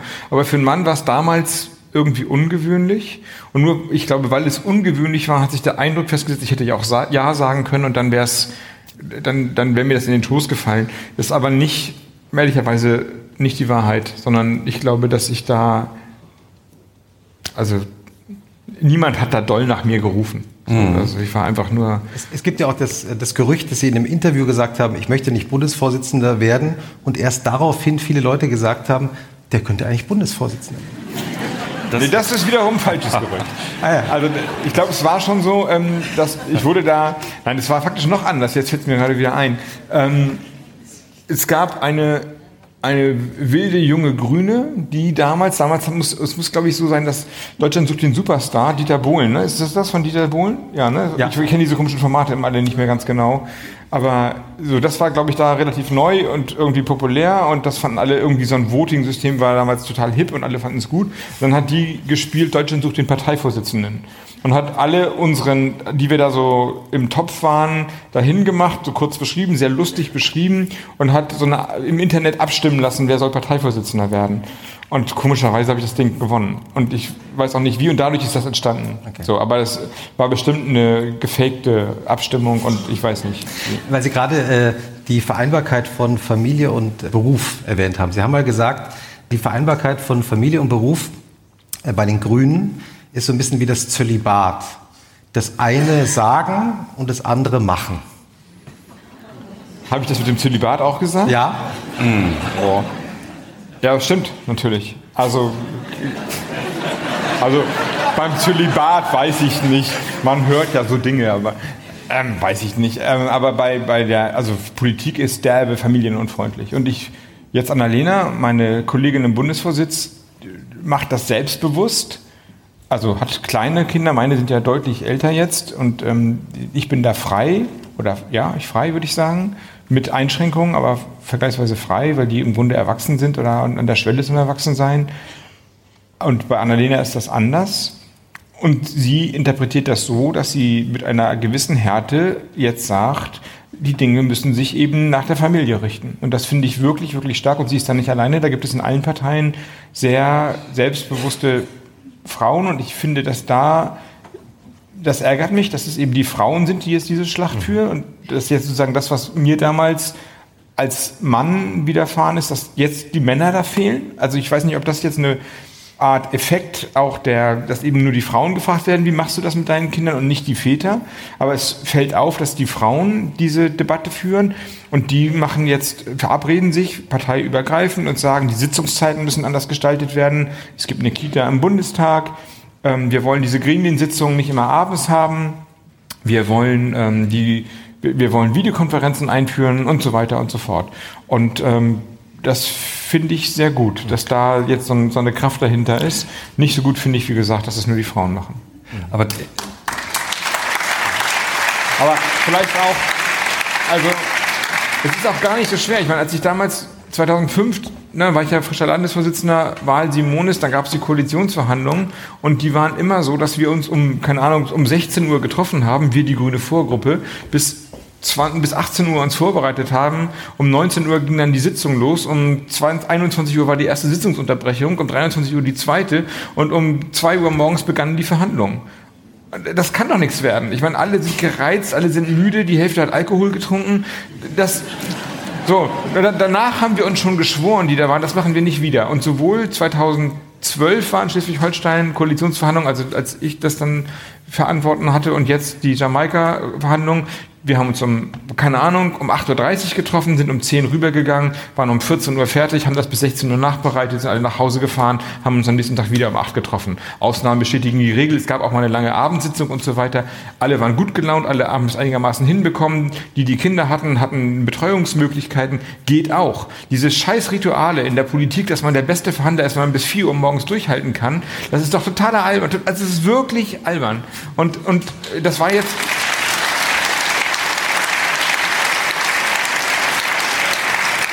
Aber bei den, bei den Jamaika-Verhandlungen, da wurde doch dann nachts äh, Eis gegessen von Parteivorsitzenden und geschlafen überall, also weil, weil es auch so schlecht organisiert war, oder? Ja, es ist genau das Gleiche. Völlig, völliger, völliger Zinnober gewesen, völlig Unsinn. Hat was gebracht? Nee. Aber bis heute sind... Bis heute sind die Jobs für alleinstehende Männer gemacht, also in ihrem Bereich. Ne? Also wenn naja, Sie ja. Ministerin sind, dann haben Sie am besten schon gar nicht vier Kinder, die ein bisschen kleiner sind und betreuungsbedürftig. Herr von der Leyen hat sechs, glaube ich aber natürlich ich kenne die Infrastruktur nicht im Detail. Ich stelle sie mir umfassend vor, damit sie so ja. frei agieren kann, wie sie das kann. So das hört man es. Genau. Ja. Aber sie wird wahrscheinlich trotzdem abends, wenn sie in ihrer Berliner Wohnung alleine liegt, sagen, was mache ich hier eigentlich und warum liege ich jetzt nicht bei meiner Tochter im Bett? Wie oft geht es Ihnen so? Ich habe auch zwei Kinder. Mir sehe ich heute nicht. Das ist irgendwie blöd. Geht es, ähm, wie gesagt, meine Söhne sind jetzt deutlich älter und machen ihr Ding. Aber wenn ich weiß, dass die zu Hause sind, also ich könnte bei ihnen sein und ich bin nicht da und bin auch bei tollen Veranstaltungen oder bei wichtigen Terminen, dann bricht mir das noch immer das Herz. Mhm. Und ich kriege richtig, wenn ich das zulasse, kriege ich Tränen in die Augen. Ja. Das ist wirklich so. Also das ich, ist, das ist, ähm, das ist ja doch, ich meine, das, das ist ja doch immer noch der Mittelpunkt des Lebens, ja. also der, der, Mittelpunkt des emotionalen Lebens. Darum, äh, wenn ich, keine Ahnung, wenn ich mit 60 oder mit 70 gefragt werde, wo, was war, was ist deine größte Niederlage gewesen, dann werde ich jede politische Niederlage vergessen haben. Aber wenn die Familie mir sagt, du warst nie für uns da, das ist die größte Niederlage. Also das weiß ich doch. Und deswegen, also da möchte ich eigentlich keine Kompromisse machen. Und ist es so, ich habe hier die Frage aufgeschrieben, ohne zu wissen, was Sie da jetzt sagen, kann es sein, dass man, so geht's mir nämlich, selber am meisten, wenn man mal so guckt, selber am meisten unter der Abwesenheit der Familie leidet. Also der Vater in dem Fall ja. leidet eigentlich viel, viel mehr als die Kinder zum Beispiel. Das, so fühlt es sich an. Also ja. Man kommt nach Hause. Ich bin, ich bin, ziemlich gut im Selbstmitleid und im Leiden. und man kommt nach Hause und denkt. Keiner da, hä? wo sind alle? So Keine Party für mich. Was ist denn hier los? Ja, so ist es ganz relativ häufig. Ich, äh, oder ich, sagen wir relativ häufig, jetzt haben wir ja unsere WhatsApp-Gruppe oder Messenger-Gruppe und können uns verabreden und sagen, dann und dann komme ich und bist du denn da und so. Aber es gab die Situation, dass ich Termine abgekürzt habe, wie ein Besenkter nach Hause gefahren bin. Das Herz blühte auf und dann hingen da irgendwie so struppige Leute an sich nur, moin, ich gehe gleich los. Die, die anderen lagen noch in der Pofe oder waren gar nicht da oder so. Klar. Ich habe ich hab auch, mal- ich hab auch gehört, Und dann sitzt du zu Hause alleine, liest Zeitung und denkst, naja, hast dir auch irgendwie anders vorgestellt. aber, aber ja, Ich hab- ich hab das gehört- nennt man Liebe, glaube ich. Ja, ich habe gehört, dass, äh, dass ihre Söhne auch dann gesagt haben, da ist eigentlich ganz gut, dass der mal mehr in Berlin ist, weil immer wenn wir Handball spielen, ich glaube, die spielen alle Handball, steht der am Spielfeldrand und ruft rein und schimpft und meckert. Ist eigentlich ganz gut, wenn er selber jetzt mal kämpfen kann. St stimmt es? Ja, das ist aber schon länger her. aber ich, ich weiß nicht, ob Sie das kennen, aber die Eltern am Spielfeldrand, auch bei Fußballspielen, sind echt unangenehm.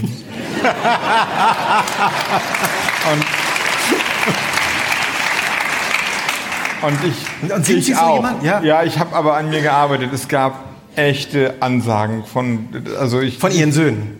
Ja. Oder von Trainern auch?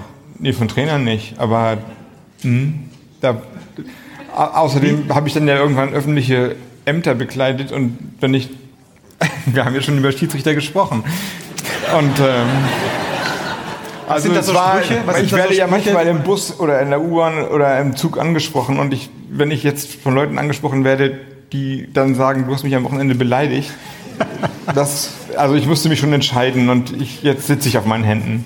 So.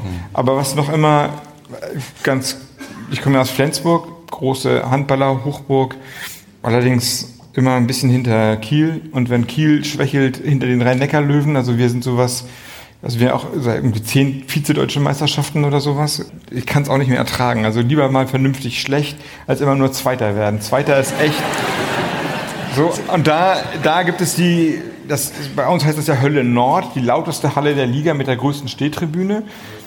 Und das ist super, weil da hört einen keiner. Man steht, man steht dann da und kann richtig schön, ähm, richtig schön mitgehen und das wird dann ja auch erwartet, dass man da nicht still steht und so moderat klatscht, so wie auf dem Parteitag. Ja, das hast du gut gemacht da vorne. Und ähm, der Spieler, der am meisten provoziert, ist Silvio Heinevetter, der Torwart der deutschen Handball-Nationalmannschaft ehemals, der das auch braucht, ein fantastischer Torwart, aber er braucht den, er braucht die, er provoziert die Halle, der dreht sich um in die Nordtribüne und gibt den und die Fans alle, ey! so und deswegen gehe ich gerne zu Spielen von den Füchsen Berlin, weil man dann so schön gegen Silvio Heinevetter brüllen kann.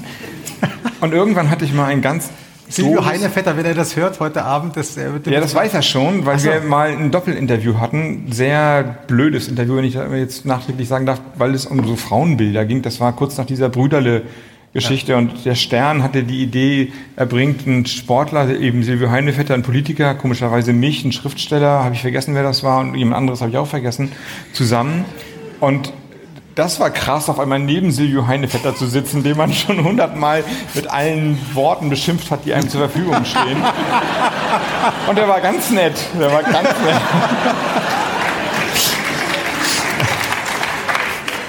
Wie ähnlich sind Sie sich eigentlich selbst, wenn Sie hier so sitzen? Oh, das ist aber eine philosophische Frage. Ja, Sie sind, glaube ich, Bitte? auch studierter Philosoph. Wie also Inwieweit, also wir, wir haben uns ja sehr mit Ihnen beschäftigt. Wir kennen alle Bilder und äh, diese ganzen Geschichten zum Teil, kennen wir sie, zum Teil haben Sie neue Geschichten heute erzählt. Und Sie wirken so, und das macht, sagen wir jetzt, sag ich jetzt mal, ich glaube, Christoph stimmt mir dazu, auch deswegen auf uns so sympathisch, weil Sie scheinen bei sich zu sein. Das kann ja aber nicht sein. Es muss eine Es gibt sehr viele Fans hier.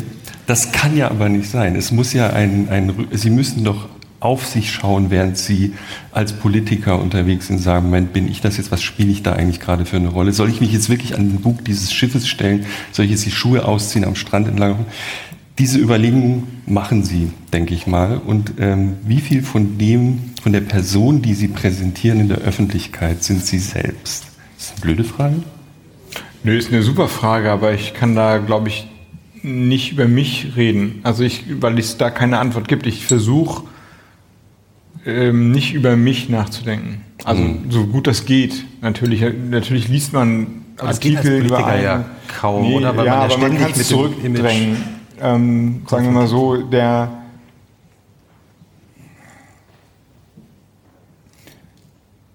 da, darf ich mich anders nähern der Frage?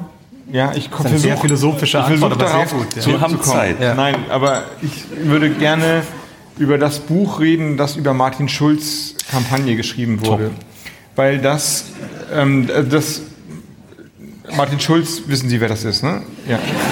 Und über, der, der hat was sehr Ungewöhnliches getan und hat einem Journalisten erlaubt, seine Kanzlerkandidatenkampagne das ganze Jahr zu begleiten.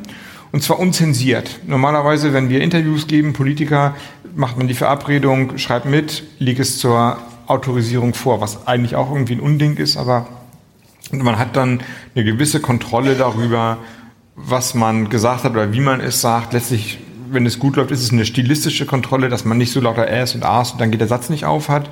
Und man kann vielleicht auch so ein bisschen, wenn man sich mal verhaut, Sachen rausschneiden. Es passiert aber auch, dass man einfach Inhalte zurücknehmen will und die Journalisten nehmen das in der Regel auf. Und dann kann es auch dazu kommen, dass es ein sehr, eine sehr harte Auseinandersetzung gibt, wo die Journalisten dann auch darauf bestehen, sagen, das hast du aber gesagt, das werde ich jetzt so abdrucken. Die wissen, das Spiel ist im Grunde, oder die, der Deal ist, sie wissen dann, dass sie nie wieder von dem Politiker ein Interview bekommen. Also wenn der sagt, das, ja, das habe ich gesagt, aber das hätte ich nicht sagen dürfen. Und wenn ich das jetzt sage, weißt du genau, dass das Konsequenzen für mich hat, die weit, weit über das Interview hinausgehen. Ich muss zurücktreten, der muss zurücktreten, was auch immer dann passiert. So ein Interview kriegt man nur einmal und nie wieder. Insofern gibt es eine Art, ähm, man gleicht ab, was einem jetzt wichtiger ist, aber Dinge passieren eben auch dann da. Und die Journalisten haben letztlich das Recht, sowas zu drucken. Ist ja ein freies Land und eine freie Presse, Gott sei Dank. Aber das hat Martin Schulz alles nicht gemacht. Er hat den Journalisten gesagt, sei einfach dabei und schreib, was du willst, was du beobachtest. Der einzige Deal, der war erst nach der Bundestagswahl. Und darf, ist dieses die, darf die Buch- Geschichte veröffentlicht werden. darf die Geschichte veröffentlicht werden. So ist es dann gekommen. Das ist der Kollege Markus Feldenkirchen. Genau, ein Spiegeljournalist. Und ähm, dieses Buch ist für jeden Politiker und jemand, der sich interessiert, faszinierend zu lesen.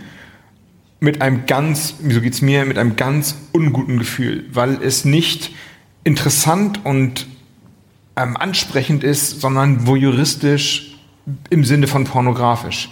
Man sieht die Schwächen wie unter einem Röntgengerät, weil natürlich dieses Jahr für Martin Schulz extrem elend war und er dauernd auch äh, Niederlagen kommentieren musste und angespannt war und schlecht gelaunt war und nicht wusste, wie es gehen sollte. Also wäre das eine Obama-Geschichte gewesen, würde das Buch halt, würde halt ein anderes Buch sein und wahrscheinlich hat Martin Schulz auch gehofft, dass es eine Obama-Geschichte wird und dass er da so eine Art ähm, Heldenmythos ähm, präsentiert bekommt. Nun hat er aber die Geschichte seines Scheiterns.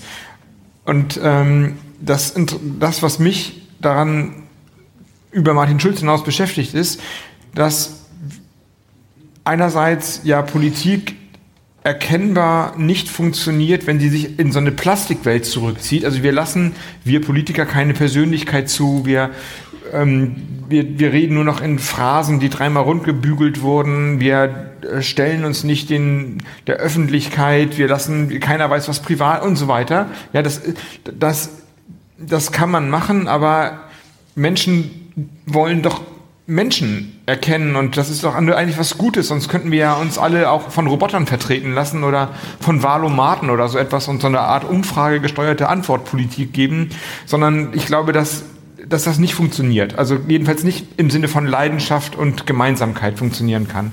Und auf der anderen Seite ist das Menschliche eben auch verräterisch. Und, und wenn es, wenn, man will auch nicht hören, dass Lehrer die eigenen Kinder einfach elend finden und jeden Tag genervt in den Unterricht gehen und sagen, die alten Belger, ich kann sie alle nicht mehr sehen. Man will auch nicht hören, dass der Pilot im Flugzeug, der in den Urlaub fliegt, immer damit kämpft, einzuschlafen. Das ist, äh, also, ja, das, ich will gerne Geschichten über Piloten hören, die sagen, das ist ein anspruchsvoller Beruf und dann diese unüblichen Arbeitszeiten und dann bist du an verschiedenen Orten, kriegst die aber nicht mit, das finde ich alles interessant, aber sozusagen, es gibt ja auch in anderen Berufen eine Grenze, die nicht, wenn ein Richter sagt, ich weiß auch nicht, ob ich jeden Tag Recht spreche oder nicht, ich, das ist, da ist ein großer Zufallsfaktor drin. Das, das will ich nicht hören. Und genauso will man von Politikern, glaube ich, auch nicht hören, wie, wie elend sie die Wähler finden, wie doof ihre Partei ist, wie, so, so ist es aber. So, und deswegen ist jetzt die lange, das Aber ist, das nicht, ist das aber, nicht vor allem, ist das nicht vor allem das, das, das, was Sie jetzt beschreiben, äh, nicht das Problem des Journalisten in dem Fall, sondern in dem Fall dem Problem, Problem des Politikers, Ja, ich glaube, der, das Martin- der das denkt. Das, ich glaube, dass sagt, Martin Schulz und Markus Feldenkirchen einem grandiosen Missverständnis aufgesetzt sind. Beide. Und das Missverständnis lautet, man ist immer Projektionsfläche. Es gibt nicht Natürlichkeit, sondern das Berufsbild sagt, alles, was du sagst, wird interpretiert und bedeutet etwas.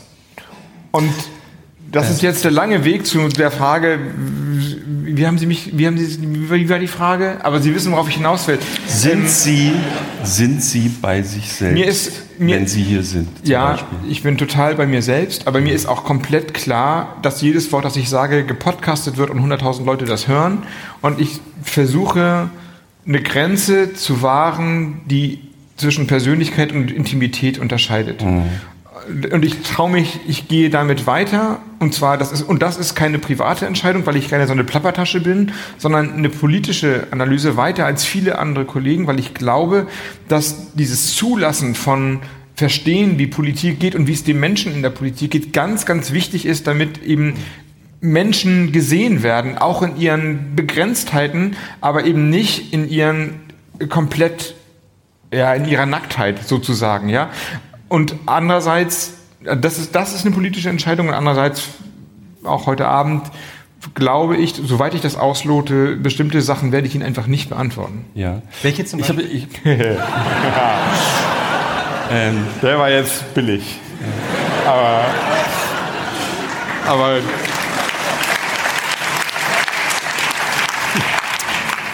Ähm, es gab auch eine, ich, ich, hätte da doch noch eine, eine, zweite These dazu. Haben Sie zufällig diesen Film über Macrons Wahlkampf gesehen? Es gibt einen, wenn, wenn Sie Zeit haben, nee, es gibt auf Netflix, glaube ich, immer noch eine, eine fantastische Dokumentation.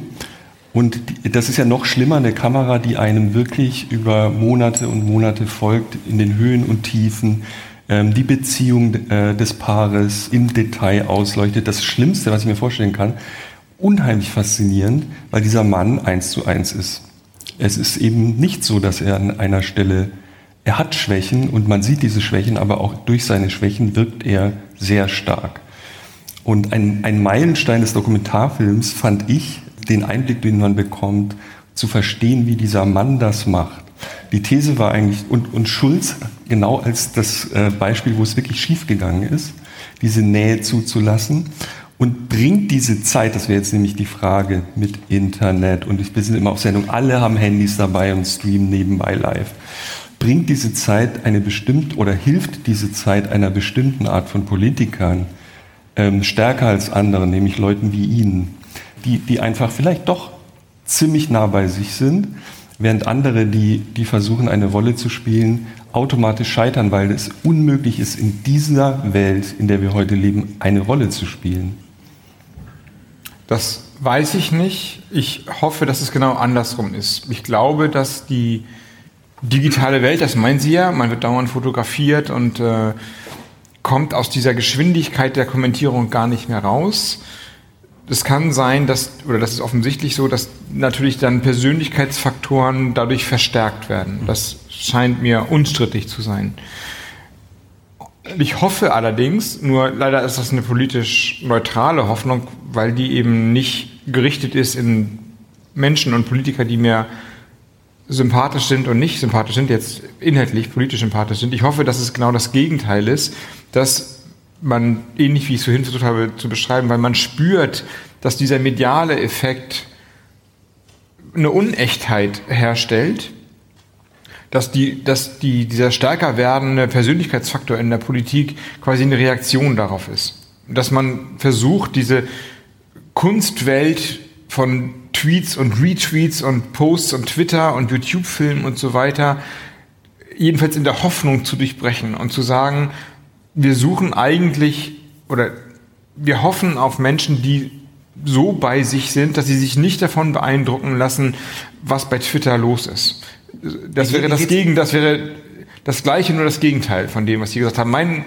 mein Beispiel ist Winfried Kretschmann, mhm. der nicht twittert und der der sperrigste Typ ist, den man sich überhaupt vorstellen kann. Also der ist sozusagen medial so ungeeignet, wie man sich das nur vorstellen kann.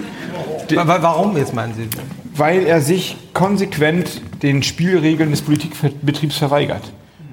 Also der, der war in keiner Talkshow, der hätte, könnte wahrscheinlich jeden Abend bei Anne Will sitzen, wenn er wollte, geht er aber nicht hin. Er hat keinen Twitter-Account. Er gibt sehr selten Interviews, wenn sehr lange. ja, ne, aber sehr lange heißt dann aber auch tief, tiefgründige. Ja, also er sozusagen, er, er macht nicht den ähm, so mitlaufende Kommentierung am Spielfeldrand und noch so, ich weiß auch noch einen halben Satz. Das macht er alles gar nicht. Und entwickelt dadurch eine Aura vielleicht, oder eine, jedenfalls für mich eine Aura, die eine Ernsthaftigkeit verkörpert, die man sehr selten findet in der Politik. Und sowas gibt es bestimmt auch. Frau Merkel gehört vielleicht auch mit dazu auf ihre spröde und sperrige Art, die, obwohl ich an vielen Stellen inhaltlich das eher schwierig finde und auch die, ich meine, die Begrenztheit sehe von diesem sich so stark zurücknehmen als, als, ähm, als Mensch, aber sie macht es dann ja andererseits doch wieder so, dass es aufblitzt. Man weiß, dass sie ihren Kuchen selber backt und dass sie äh, ihre Datscha in der Uckermark hat und so weiter, also und die Kartoffelsuppe schnipselt und so. Also die, sie macht nicht so, sie, sie lässt ja doch was zu.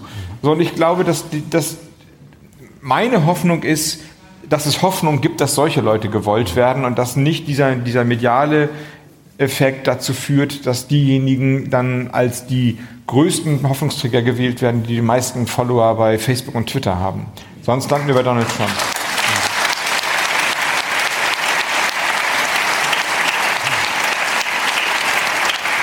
wo Sie gerade, wo Sie gerade von, von großen, erfolgreichen grünen Politikern reden. Vergangene Woche ist ja Joschka Fischer 70 geworden. Diese Woche. Also, diese Donnerstag. Woche. Genau, jetzt am Donnerstag. Heute ist Samstag. Äh, wie haben Sie ihm gratuliert? Äh, per SMS in diesem Fall. Aber wir haben davor, zwei Tage davor telefoniert. Ob er im Land ist, ehrlicherweise. Und was haben Sie ihm geschrieben? Naja, was man so schreibt, wenn, man, wenn jemand 70 wird und, äh, und ja, naja, ähm, wir haben dann ja noch einen offiziellen, also also wir die Grünen, die Parteiführung, so, so einen kleinen Film produziert mit seinen den lustigsten Szenen aus dem Leben von Joschka Fischer, kann man sagen. Und ähm, Da waren nicht nur lustige Szenen dabei, den habe ich gesehen. Ja, ja. Farbbeutel. Ich, ich, ich erzähle es anders. Im, den Wahlkampf, ich habe schon erzählt, 2004, Simone ist, da bin ich Landesvorsitzender geworden und habe dann auch schnell danach den Bundestagswahlkampf mitorganisieren müssen. Mai 2005, der vorgezogene Wahlkampf, Ende von Rot-Grün, Fischer-Schröder. Da kam dann Joschka Fischer zwei oder dreimal nach Schleswig-Holstein. Natürlich hat er mich gar nicht gesehen, aber ich war der Typ, der dafür gesorgt hat, dass die Bühne da war und die Mikrofone da waren und so weiter. Und dann gab es einen Abend danach, das, also er hat da seinen großen Auftritt gehabt und wir saßen dann alle zusammen in einer kleinen Kneipe in Kiel und er dann mit seiner Entourage an so einem Tisch und ich mit meinen Kumpels und Freunden und dem Parteivorstand oder wem auch immer am anderen Tisch. Und als er dann ins Bettchen musste, ist er so rumgekommen und touchte so allen auf die Schulter und sagte Danke, danke, danke. Und bei mir blieb er irgendwie stehen und schlug mir auch so auf die Schulter und legte die Hand dann aber hin und sagte, kämpfen, immer kämpfen, kämpfen lohnt sich. Und dann ist er gegangen. Und was man von Joschka Fischer lernen kann, ist, dass Kämpfen sich lohnt. Ja, das, so, und das finde ich tatsächlich so. Und sowas ähnliches habe ich ihm auch gesimst.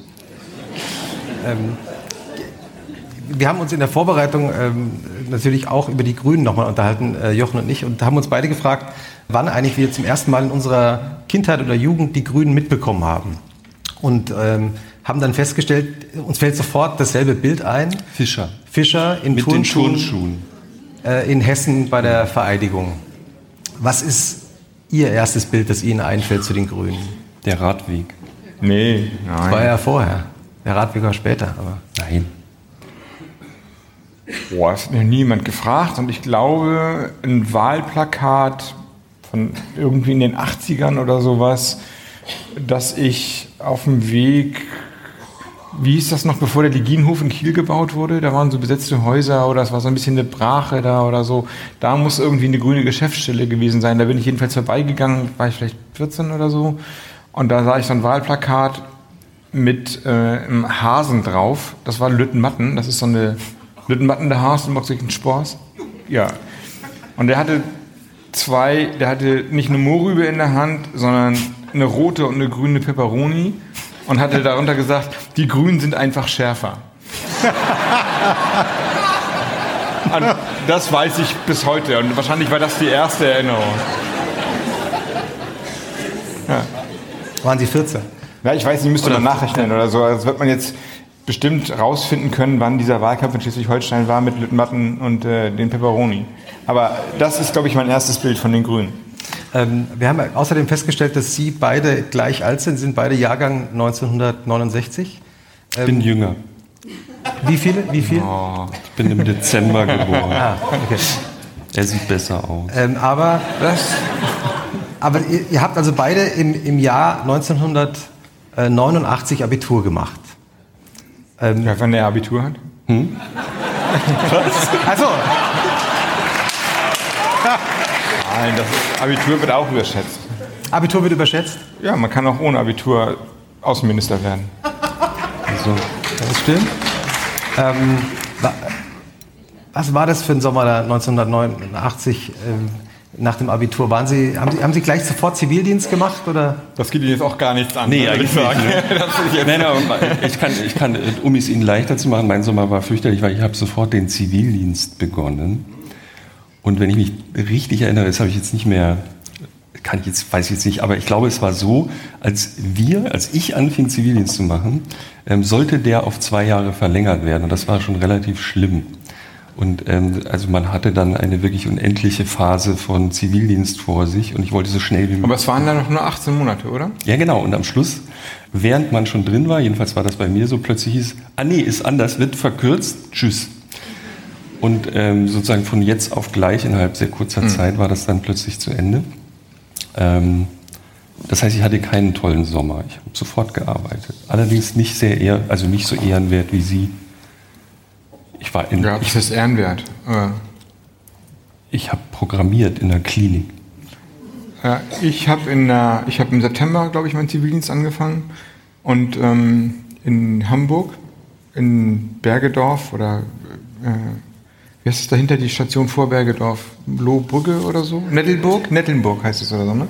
Das war damals noch, noch eine richtige Neubausiedlung. Das war krass, da liefen so fette Bisamratten durch diese Kanäle, die sie da aufge, aufgemacht haben. Es war wirklich ein bisschen gefährlich, fand ich immer. Die, wie, die, wie Katzen liefen die da über den Weg rüber, wirklich. Da war, da war, da war meine Dienststelle und das war ähm, eine Dienststelle für Menschen mit mehrfach Schwerstbehinderung. Wir waren acht Leute mit verschiedenen Behinderungen gelebt und ähm, gut, ich kam da aus meinem behüteten Heikendorf raus. Das war, äh, sagen wir so, wenn man findet, dass Politiker ein schwerer Job ist oder ein anstrengender Job, dann soll man sich mal mit den Leuten bedanken, die da arbeiten. Das ist eine ganz andere Liga und eine ganz andere.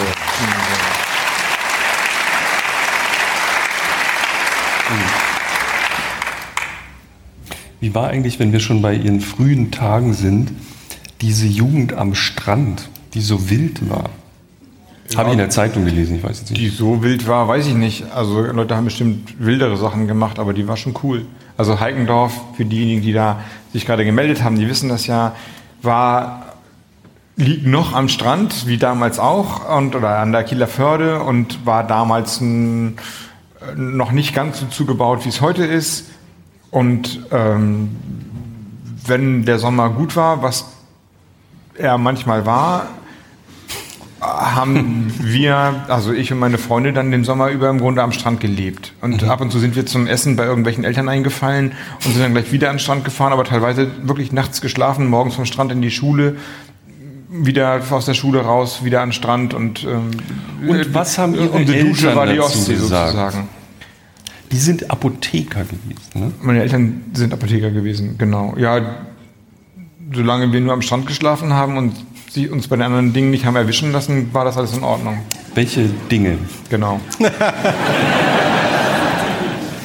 ja. Wir haben Zeit. Was man halt so macht. Englisch üben, Latein.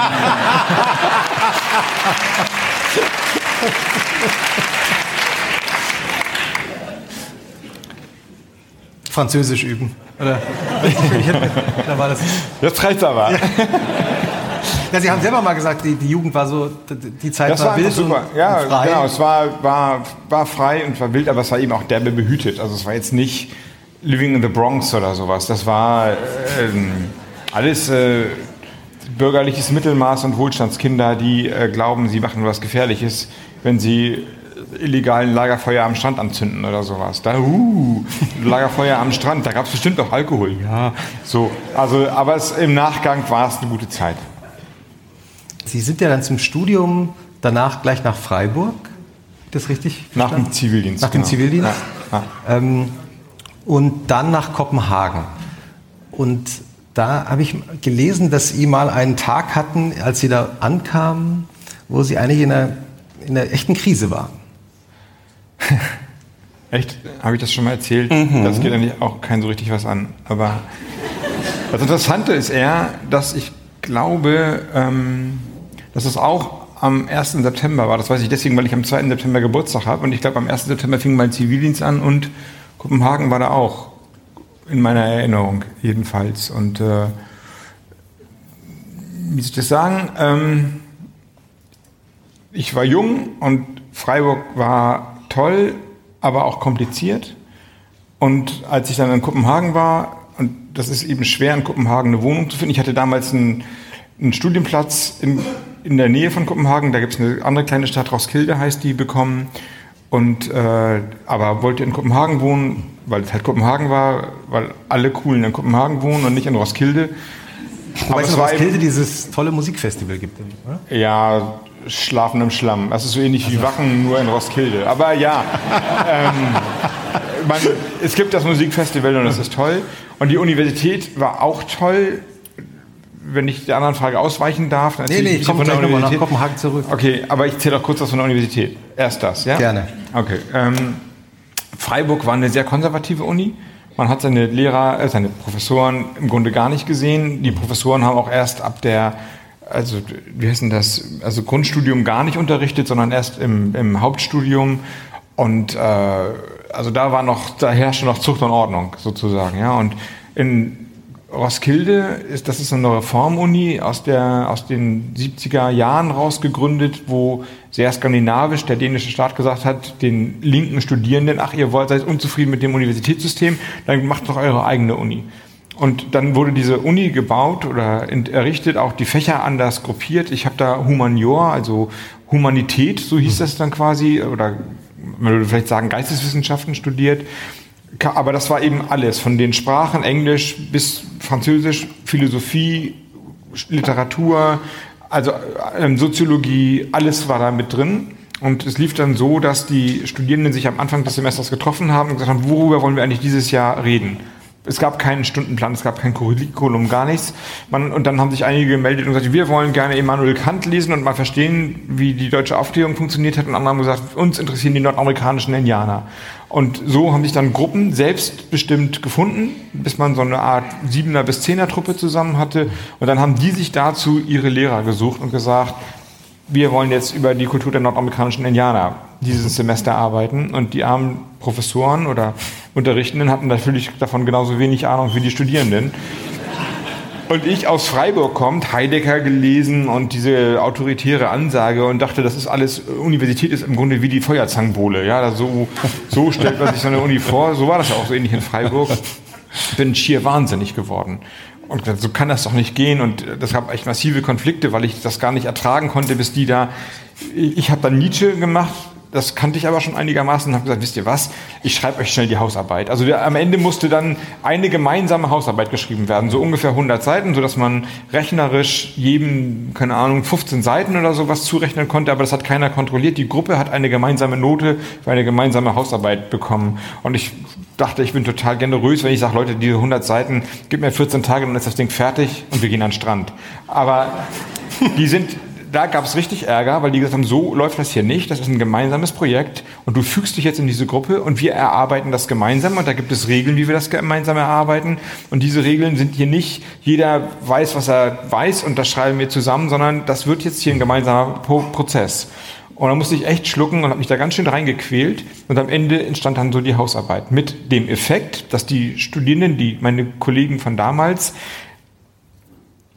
super erfolgreich im Beruf sind, weil die sich natürlich in jedes Thema sehr schnell einarbeiten können, sehr teamorientiert arbeiten, also gewohnt sind sozusagen im Team Gruppen hinzukriegen, die werden aufgesaugt vom Arbeitsmarkt und letztlich, weil sie ja, das weiß man ja in Zeiten von Google, dass das Wissen selbst gar nicht das Entscheidende ist, sondern das Organisieren von Wissen, der Erwerb von Wissen und das Abgleichen von relevanten und nicht relevanten Informationen, das entscheidet ja viel eher darüber, wie gut oder wie, wie man Wissen heute organisiert.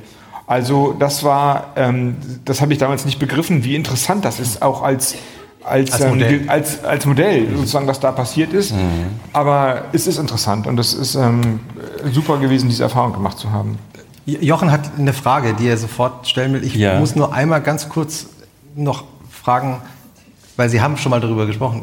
Nur damit wir es verstehen. Ja, also Kopenhagen. Ich dachte, dass Sie die vergessen, aber ist ja auch jetzt gar nicht.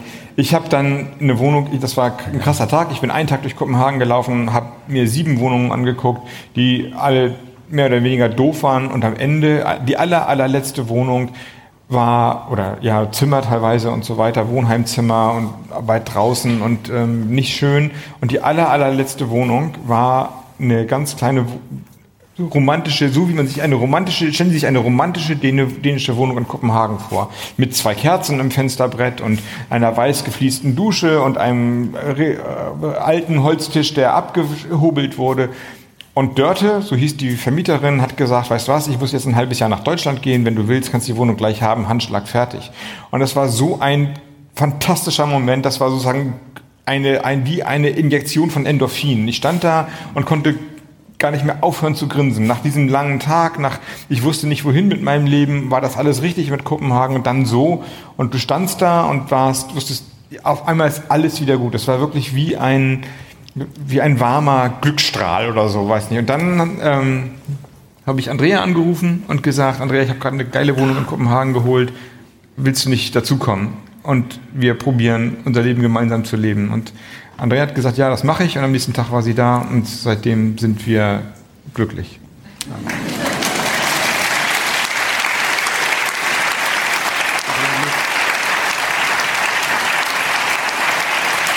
War, da, war das die Heiratsantragsgeschichte, die ich nicht kenne? Nee, aber die erzähle ich Ihnen nicht. Die ist nirgends dokumentiert. Ja, das hat einen Grund. Hm. Ich wollte eigentlich was total Seriöses fragen, nämlich. Es riecht gerade nach Katzenfüttern. Ich wollte gerade was total Seriöses fragen, ja. nämlich Sie haben gerade sehr schön über Ausbildung an der Uni gesprochen und dieser Quatsch, dieser vermeintliche berufsqualifizierend geworden ist. Ich frage mich, ich habe zwei Kinder, die sind jetzt 16 und 14. gerade beide Geburtstag gehabt, 16 und 14. Und es geht langsam los, so, ja, was soll ich denn machen? Und dann machen die immer so Studientests bei Zeit.de und so, guck mal, was da wieder für ein Quatsch rauskommt und so. Und man fühlt sich, also ich werde gefragt, das ist schon mal toll, so in der Pflicht, jetzt irgendwas Kluges zu sagen. Und ich habe keinen Schimmer, was ich denen raten soll. Und zwar genau aus dem Grund, weil sozusagen das, was unser einer, ich habe bei was Anständiges studiert, Physik, braucht keine Sau. Aber man kann irgendwas. Physik, MINT-Fächer ist voll. Ja. Nee. Wieso? Physik ist Physik. doch der, der Modeberuf, also der beste. Nein? So was mit Hand und Fuß, ja, würde man sagen. Also was einigermaßen anschließend gibt, so ein Diplom gab es damals noch und solche Dinge. Und ich bin mir nicht sicher, ähm, ob sowas in Zukunft noch gefragt sein wird. Wenn Software unsere Jobs macht zu einem größeren Teil, wenn viele andere Dinge sich verändert, vielleicht gar nicht mehr so viel Arbeit gebraucht wird. Was raten wir eigentlich, was raten Sie Ihren vier Handballern zum Beispiel? Oder fragen die gar nicht? Ja, die fragen nicht, ähm, was ich studieren soll, sondern mh, mm, die fragen so ähnlich wie Sie fragen, was kommt danach oder was wird dann oder so. Also die machen sich eher Gedanken über ihre Interessen hinaus. Und das finde ich, das, wenn ich ihnen was raten kann, was natürlich immer albern ist, wenn Väter seinen, ihren Kindern was raten, aber wenn sie fragen, dann sage ich genau das, was vielleicht Sie auch andeuten, das weiß kein Mensch. Also mach dir nicht so viele Gedanken, Wenn du das studierst, was wird daraus? Weil sich das alles in andere Richtungen entwickeln kann, mach das, wozu du Bock hast. Also konzentriere dich und mach genau das, wo deine Leidenschaft hingeht. Und überleg dir nicht, ah, kriege ich dann einen Job, wenn ich das mache, ist das, hm, ist das ein sicherer Job, ist der besser bezahlt als der, muss ich dann umziehen. Das ist alles völlig unklar. Und ich meine, das ist auch das Einzige, was ich jetzt äh, Nase weiß und äh, jetzt komme ich mir wirklich vor, wie mein eigener Vater sagen kann. Das ist das Einzige, was vielleicht sowas wie eine Garantie geben kann, dass es gut wird, indem man die, sich auf die Dinge konzentriert, auf die man wirklich Lust hat. Dass man sozusagen tiefer in der Qualität geht, weil man dann eine Leidenschaft hat und nicht versucht jetzt ähm, in der Annahme, dass sich irgendwelche Märkte so oder so entwickeln, auf irgendwas einzustellen. Das ist wahrscheinlich eine ganz falsche ökonomisch gesehen und politisch gesehene Antwort, aber äh, als Vater würde ich so gerne antworten. Mhm.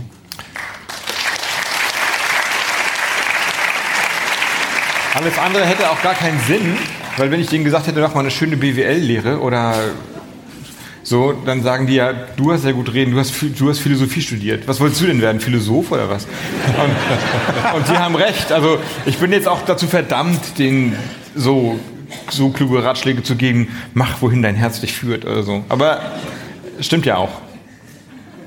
Was, also müssen Sie nicht sagen, sagen Sie einfach, nee, aber was, was wollen die ihn so machen? Gibt es da schon, ich meine, der eine ist schon 21. Ja, die haben unterschiedlich, einige haben feste Pläne und andere haben nicht so feste Pläne, aber da das deren Leben ist, halte ich immer hier raus, wenn okay. das okay ist. Ja.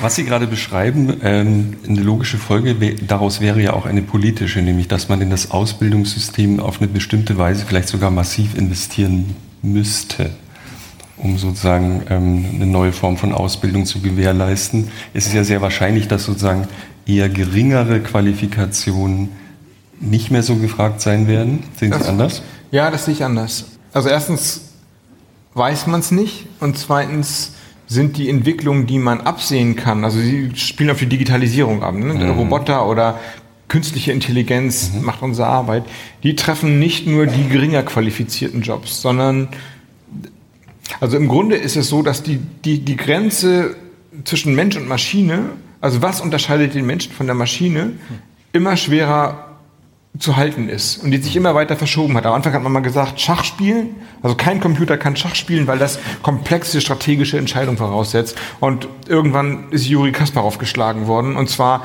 nicht nur irgendwann, sondern das hat ein Jahr gedauert, bis von der letzten Sieg von Juri Kasparov, erster Versuch, Computer schlägt ihn, bis er ihn geschlagen hat. Dann hat man gesagt, ich weiß nicht, Sprache kann Computer nicht lernen. Heute können die Handys auf dieser Siri-Funktion, selbst die Navigationssysteme im Auto, wenn man moderne hat, Sprache erkennen. Und Sie kennen das vielleicht aus diesen Telefonschlaufen. Das sind alles Roboter. Ich habe sie nicht verstanden. Bitte wiederholen.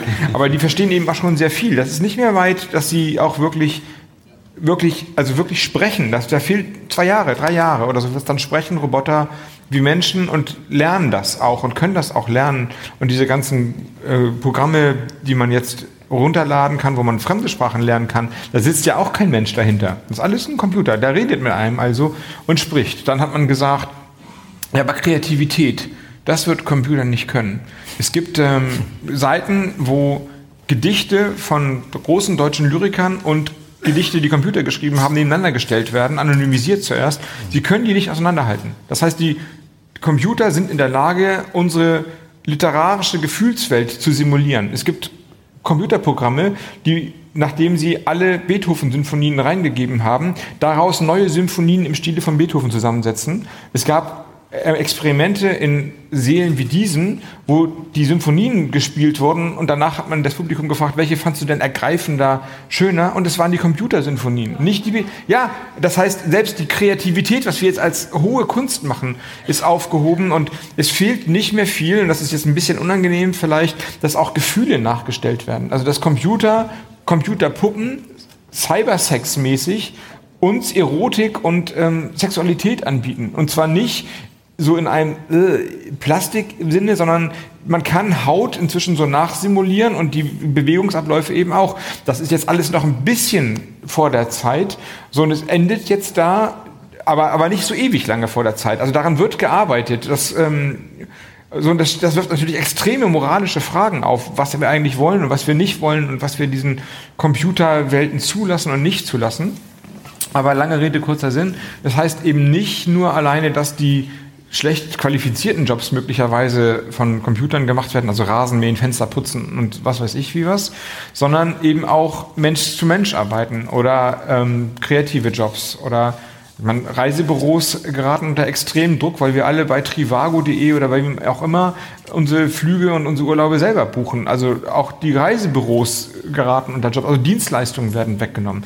Wenn Sie mich fragen, was passieren wird, ich kann es ja nicht vorhersagen, aber ich glaube, wir erleben einen Wandel ähnlich wie von der Landwirtschaftsgesellschaft zur Industriegesellschaft oder zur Dienstleistungsgesellschaft. Ich glaube nicht, dass uns die Arbeit ausgehen wird. Und ich glaube auch nicht, dass Menschen glücklich sind, wenn sie nicht arbeiten. Das halte ich für, für, für Unsinn. Ich selbst, ich weiß, dass es diese Theorien gibt, aber im 200. Geburtstagsjahr von Karl Marx kann man vielleicht sagen, dass Arbeit ein, eine, zur, zu einem gedeihlichen und glücklichen Leben häufig dazugehört. Ich glaube aber, dass sich der Begriff der Arbeit extrem wandeln wird und das Beste, was ich mir im Moment vorstellen kann, ist, dass die Mensch-zu-Mensch-Beziehung, also über Pflege haben wir gesprochen, in, über Kitas, über Schulen haben wir gesprochen, da wo Menschen mit Menschen agieren, die häufig heute sehr schlecht bezahlt werden und sehr quasi gering gewertschätzt werden in der Wertschöpfung, dass die in der Wertigkeit aufsteigen werden, weil wir als Gesellschaft entscheiden, die Flüge können wir vielleicht woanders buchen, aber da, wo unsere Eltern und Großeltern gepflegt werden und wo unsere Kinder soziale Beziehungen lernen, da wollen wir einfach nicht, dass die Computer reingehen und die Roboter das machen. Sodass also von der Landwirtschaft über die Industrie, über die Dienstleistungsgesellschaft vielleicht eine Art Menschengesellschaft entsteht. Und das wäre gar keine schlechte Nachricht, wenn das passiert. Das würde allerdings bedeuten, dass wir dann tatsächlich diese Jobs vernünftig bezahlen und wertschätzen und so weiter. Aber dann, wenn, wenn sozusagen das gesellschaftliche, die gesellschaftliche Verabredung ist, da, wo Menschen mit Menschen agieren, da darf kein Stress sein. Da muss, da soll Freiheit und Würde herrschen oder so etwas. Dann, finde ich, können wir dieser ganzen Digitalisierungsgeschichte auch was abgewinnen und daraus was Gutes machen.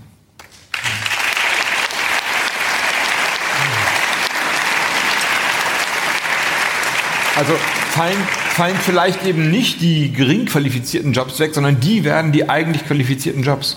Hm. Mhm. Oder ein Teil davon. Angenommen, ähm, es bleibt aber doch ein bisschen mehr Zeit übrig. Vielleicht muss nicht jeder zur Wertschöpfung beitragen. Da gibt es einen Dissens bei Ihnen, glaube ich, in der Partei soll man so eine Art, also der, der Begriff, der oft genannt wird, ist bedingungsloses Grundeinkommen. Es gibt 14 Variationen, äh, wie das genannt wird. Soll man sowas haben? Ja oder nein? Macht's. Hier war jetzt gerade eine Stimme aus dem Publikum Nein. Ja. Eine Ja.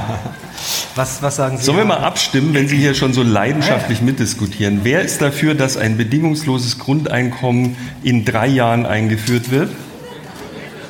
Das ist, Boah, das ist die überzeugende Minderheit, würde ich sagen. Gegenprobe. Wer ist dagegen? Hm, Na, das ist aber auch genauso Kann ich nochmal Enthaltungen sehen? Das müssen wir, glaube ich, schriftlich machen. Uh. Genau. Ich glaube, das ist ziemlich ausgewogen. Was, genau. ist Ihre, was ist Ihre Position? Sie haben ja früher. Also wir, für, nein, nein. fürs Band, ja, fürs Band, für den Podcast, es ist nicht so klar. Also es, war, es sah ein bisschen aus wie ein bisschen weniger fürs, ja, aber, aber so nicht eher so in, in 10% Margen oder so, mhm. würde ich sagen. Ähm, also das bedingungslose Grundeinkommen gibt es nicht, sondern es gibt ungefähr 10, 15 Modelle, die miteinander konkurrieren und die extrem unterschiedlich sind. Einige sagen, man soll 2500 Euro im Monat bekommen und wir finanzieren das durch einen Mehrwertsteuersatz, der, und zwar ausschließlich die einzige Steuer, die es noch gibt, ist die Mehrwertsteuer die, das ist das Modell von diesem DM-Chef Götz Werner, die Mehrwertsteuer müsste dann, um das ähm, bezahlen zu können, so hoch sein wie die Produkte. Also 100% Mehrwertsteuer würde das bedeuten. Das wäre eine Verdoppelung aller Preise, einfach rechnerisch, nur dass man weiß, worüber man redet. Es gibt ähm, sehr niedrige Modelle, die dann eher aus dem neoliberalen Kontext kommen und sagen, wir schaffen alle individuellen bedarfsgeprüften Leistungen ab und ähm, machen das sehr niedrig, um die Menschen zu motivieren, noch mehr zu arbeiten. Also reden wir von 400 Euro vielleicht oder so etwas, was äh, sicherlich in den Städten mit äh, hohen Mietkosten und hohen Lebenshaltungskosten hinten und vorne nicht reicht. Also es wäre sozusagen ein großes Armutsprogramm nochmal. Ich selbst halte Hartz IV als Alternative, das ist ein bedarfgeprüftes System, für falsch für die Herausforderungen, über die wir jetzt reden. Wir haben das vorhin schon kurz skizziert bei ähm, der Frage, oder habe ich da heute bei dem Konvent drüber geredet? Weiß ich gar nicht genau. Ich weiß es haben auch wir schon nicht über mehr. sowas, über, aber über sozialen Zusammenhalt und so haben wir schon ein bisschen gesprochen? Mhm. Ja. Gut, ja. So, dann, ne, da ist sozusagen, genau, am Anfang habe ich das ja erzählt mit äh, Hartz IV und dass wir ein System brauchen, das ähm, ist so krass, wenn man so viel sappelt, dann weiß man manchmal gar nicht mehr, wann man was gesagt hat. Also ich wollte, wenn ich Sie langweile, müssen Sie mich unterbrechen. ist okay. Geht's noch? Ähm, Ja, ja. Also, naja, Leute gehen ja auch, ne? Das ist ja auch. Das Ja, aber Sie- das ist auch- Sie wollten ist am Anfang kein- sagen, wenn Sie zwischendurch Lachs rausholen wollen oder Bier Ja. trinken, ja, können ja, Sie das also machen. Das ist klar, holen Sie Sie- gerne mal, was auch immer es da draußen auf der Straße am Bahnhof Also Ich, hab, ich kann aber natürlich auch mal, wir haben hier noch einen Kasten Bier stehen. Ja, ähm, Ich könnte natürlich auch mal hier es ist rufen. leider alkoholfrei. Ja, es ist alkoholfrei, aber ich kann In mal der so ersten Reihe gibt es gleich großes Interesse. Sie können, die müssen jetzt werfen, die Flaschen. Nein, das, Ähm, Polit wenn Sie das machen würden, dann ich, ich verteile mal. Ja, bitte, verteilen Sie mal Wer eine, möchte? eine Flasche. Ich frage mal hier, guck mal hier. Ich gehe mal, na, ich geh mal kurz runter hier. Eine Flasche. So, bitteschön. Hier Dankeschön. verteilen wir auch. Auch noch jemand was? So, bitteschön. Nee, ich bin fein. Alles gut. Also Sie brauchen noch so, eine. Entschuldigung. Wir haben Christoph eine nicht die? Vorräte zurückhalten. Naja, so ein paar. Ein paar. Darf ich kurz was sagen? Das weiß ich nicht genau. Ich habe hier nichts zu sagen. Sie müssen die anderen fragen. Aber dass Sie sehen, was jetzt passiert. Ne? Jetzt ist. Soll ich das Zauberwort sagen? Es steht nach Aufbruch aus. Nö, Äh, alles gut. Dann letzte Pause. Also. genau. Dann nachher. So, noch, ja, oh, in die dritte Reihe. Gebe ich eins durch, bitteschön. Es ist echt wirklich auch noch kalt. Bitte. Prost. So.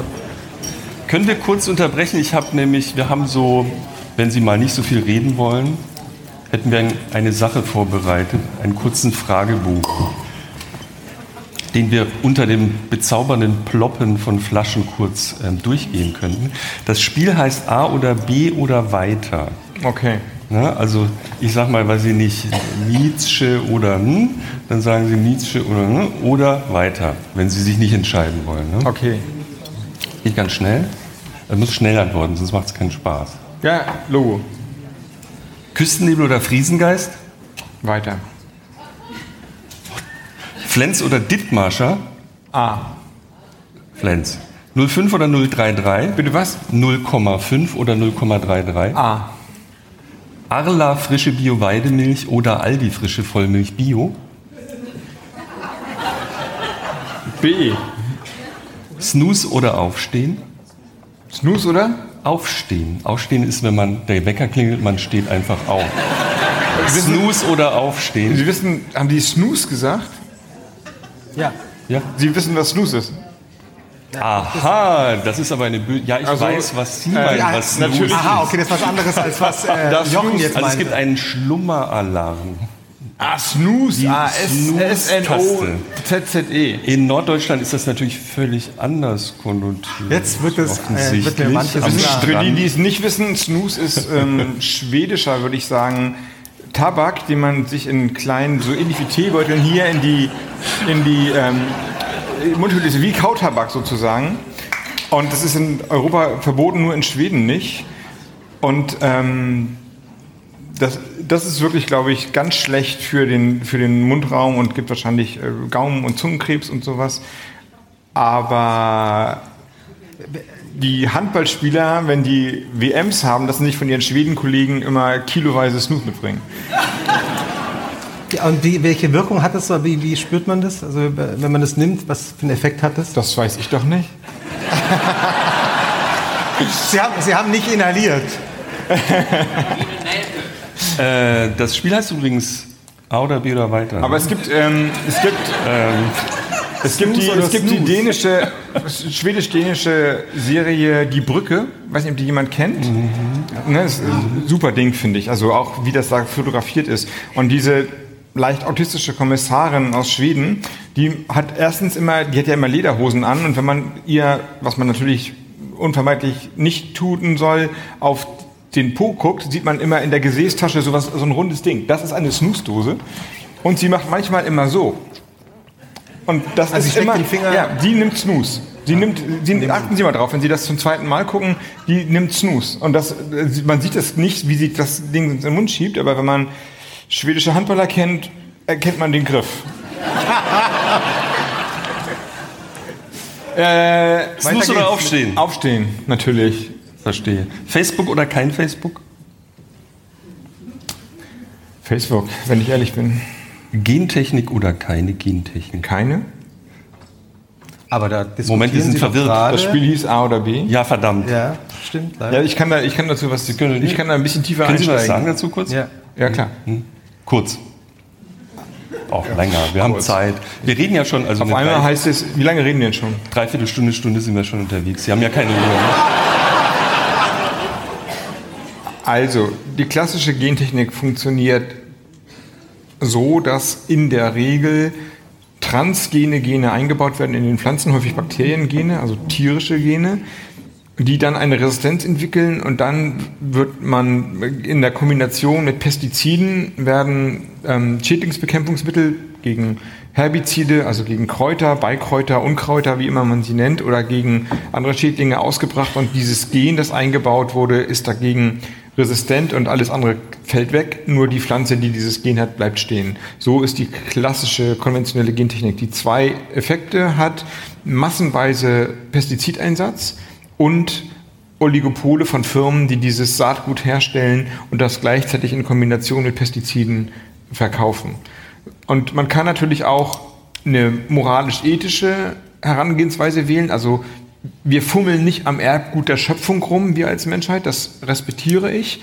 Aber der politische Punkt ist vor allem, dass diese Oligopole, also das Saatgut wird privatisiert. Wir hatten das schon vorhin mit der Privatisierung von. Das ist äußerst, äußerst unangenehm und falsch, denn die Firmen haben ja letztlich nicht den Weizen erfunden, sondern nur auf eine Art veredelt und können den nicht durch ihr Design der Menschheit wegnehmen, finde ich. Und zweitens gibt es ähm, eben die Kombination immer mit massenweise Pestiziden, sodass die Gentechnik immer mit Artenverlust und äh, Monsanto und Glyphosat und so weiter kombiniert betrachtet werden muss. Deswegen ist die Antwort nein. Aber Sie halten, machen bei den Grünen doch gerade, wenn ich wenn ich das äh, richtig verstanden habe, ja. Äh, mit Ihrem Konvent eröffnen Sie ja gerade die Debatte mhm. darüber, sollen die Grünen diese strikte Nein-Haltung, die Sie jetzt beschrieben haben, nicht aufgeben? Wir haben in der Tat eine, nur ist die ich will ja keine Medienschelte betreiben, aber die Frage war eine andere, die wir gestellt haben. Wir hatten sie vorhin schon gestreift. Wir haben gesagt, im allerbesten, Best-Case-Szenario begrenzen wir die Erderwärmung auf zwei Grad. Und es gibt jede Menge Hinweise, dass das nicht gelingen wird, sondern dass es drei, vier Grad werden. Und wie Sie wahrscheinlich alle wissen, geht es nicht dann darum, aus zwei Grad 2,2 oder 2,3 Grad zu haben, sondern dann kippt das Klima. Dann ab einem bestimmten Punkt tauen die Permafrostböden in Sibirien auf, beispielsweise, oder in, der, in Alaska, die jede Menge Methan binden. Das sind ja moorige Böden. Methan hat ungefähr den Faktor von 20 gegenüber CO2. Wenn das in die Atmosphäre erweicht, ist die Kurve nicht so, sondern so. Dann reden wir nicht von zwei Grad, sondern von sechs Grad oder nach oben offen. Dann verstärkt sich das, dann schmelzen die Pole ab, dann weiß man nicht, was mit dem Golfstrom passiert und so weiter. Also dann ist es nicht mehr steuerbar. Wir reden aber über steuerbaren Klimawandel bis zu zwei Grad. Wir haben jetzt ein Grad ungefähr seit Beginn der Industrialisierung. Erwärmung und dieses nächste Grad wird dann eben bis 2030 oder 40 ähm, einziehen und das ist nicht mehr vermeidbar. Das, das ist durch, das haben wir schon versaut. Und die Frage ist, was diese Erderwärmung bedeutet für die Menschen, die nicht wie wir in Schleswig-Holstein für 70 Millionen Euro pro Jahr die Deiche erhöhen können und die nicht auf fetten Böden und in fetten Marschen sind und sagen, ja gut, dann hat es dieses Jahr ein bisschen viel geregnet, die Ernte wird wohl ein bisschen schlechter ausfallen, sondern die einfach keine Lebensgrundlage mehr haben. Und da in der Tat, und ich habe ja schon gesprochen darüber, dass wir ein Grundsatzprogramm machen, um solche Fragen zu beantworten, haben wir gesagt, welche welche Techniken und welche Angebote der Klimaanpassung müssen wir uns jetzt zumuten, obwohl wir es eigentlich nicht wollen, weil wir auch den Menschen gegenüber eine Verpflichtung haben. Und gibt es eine Art westliche Hybris zu sagen, erst versauen wir euch das Klima und dann lassen wir euch mit der Klimafolgenpolitik alleine. Und in der Tat haben wir gesagt, da gibt es keine Denkverbote. Keine.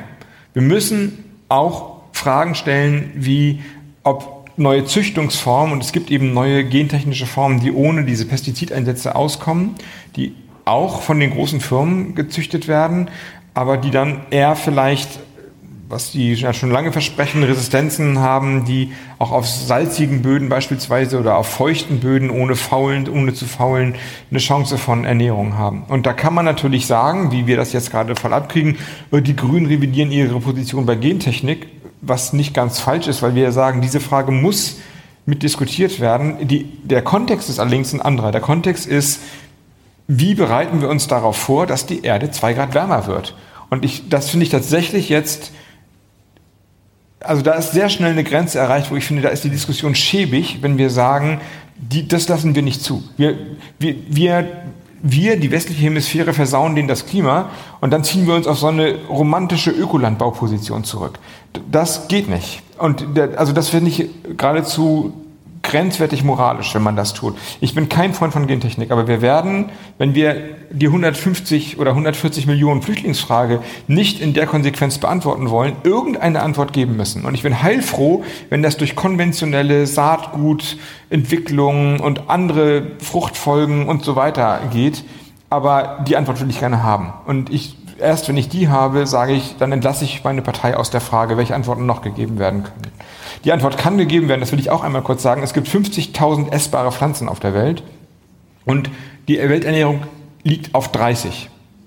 30 Pflanzen sichern die Welternährung. Das heißt, wir haben 49.900, da fehlt jetzt wie, hm, äh, was? Also es gibt, es gibt die Chance, dass es auch anders geht, aber die Antwort muss gegeben werden und sie muss jetzt schnell gegeben werden. Und da wir das heißt, jetzt einsteigen in keine Denkverbote, ich meine, das ist doch albern zu sagen, wenn ich sage, wir sind nicht auf Höhe der technischen Entwicklung der Zeit. Wir lassen die Fragen nicht zu, wir bewerten sie nicht politisch und wir sagen, das, was 1980 als Antwort gegeben war, das muss auch 2040 die richtige Antwort sein. Dann können wir es auch sein lassen. Das heißt, Sie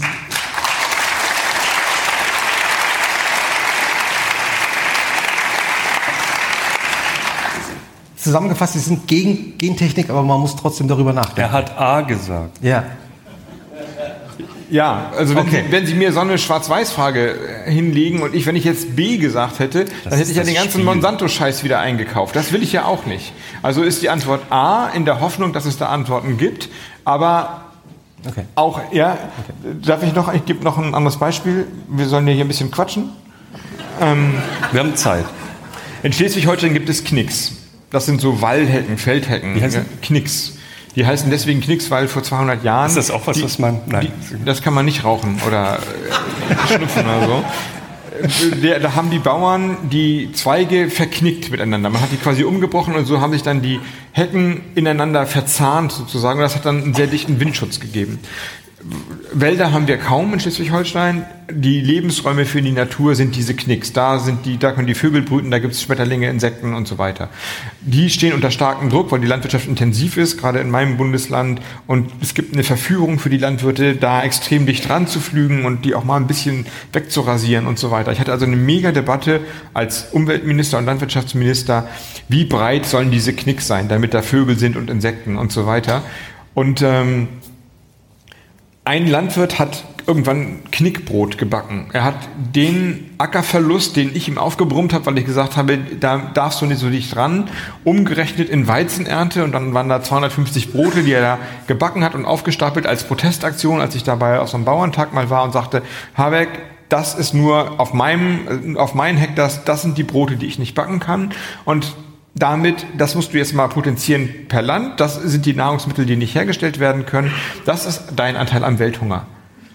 Und, und ich habe, und, ich, und der ernste Teil dahin, ich meine, das war jetzt nicht so schwer, das zu widerlegen, weil der Lebensmittelverschwendung, die wir haben und der Masse an ähm, pflanzlichen Rohstoffen, die wir an Tiere verfüttern und so weiter. Also die Welternährungsfrage ist eine Gerechtigkeitsfrage, eine Verteilungsfrage.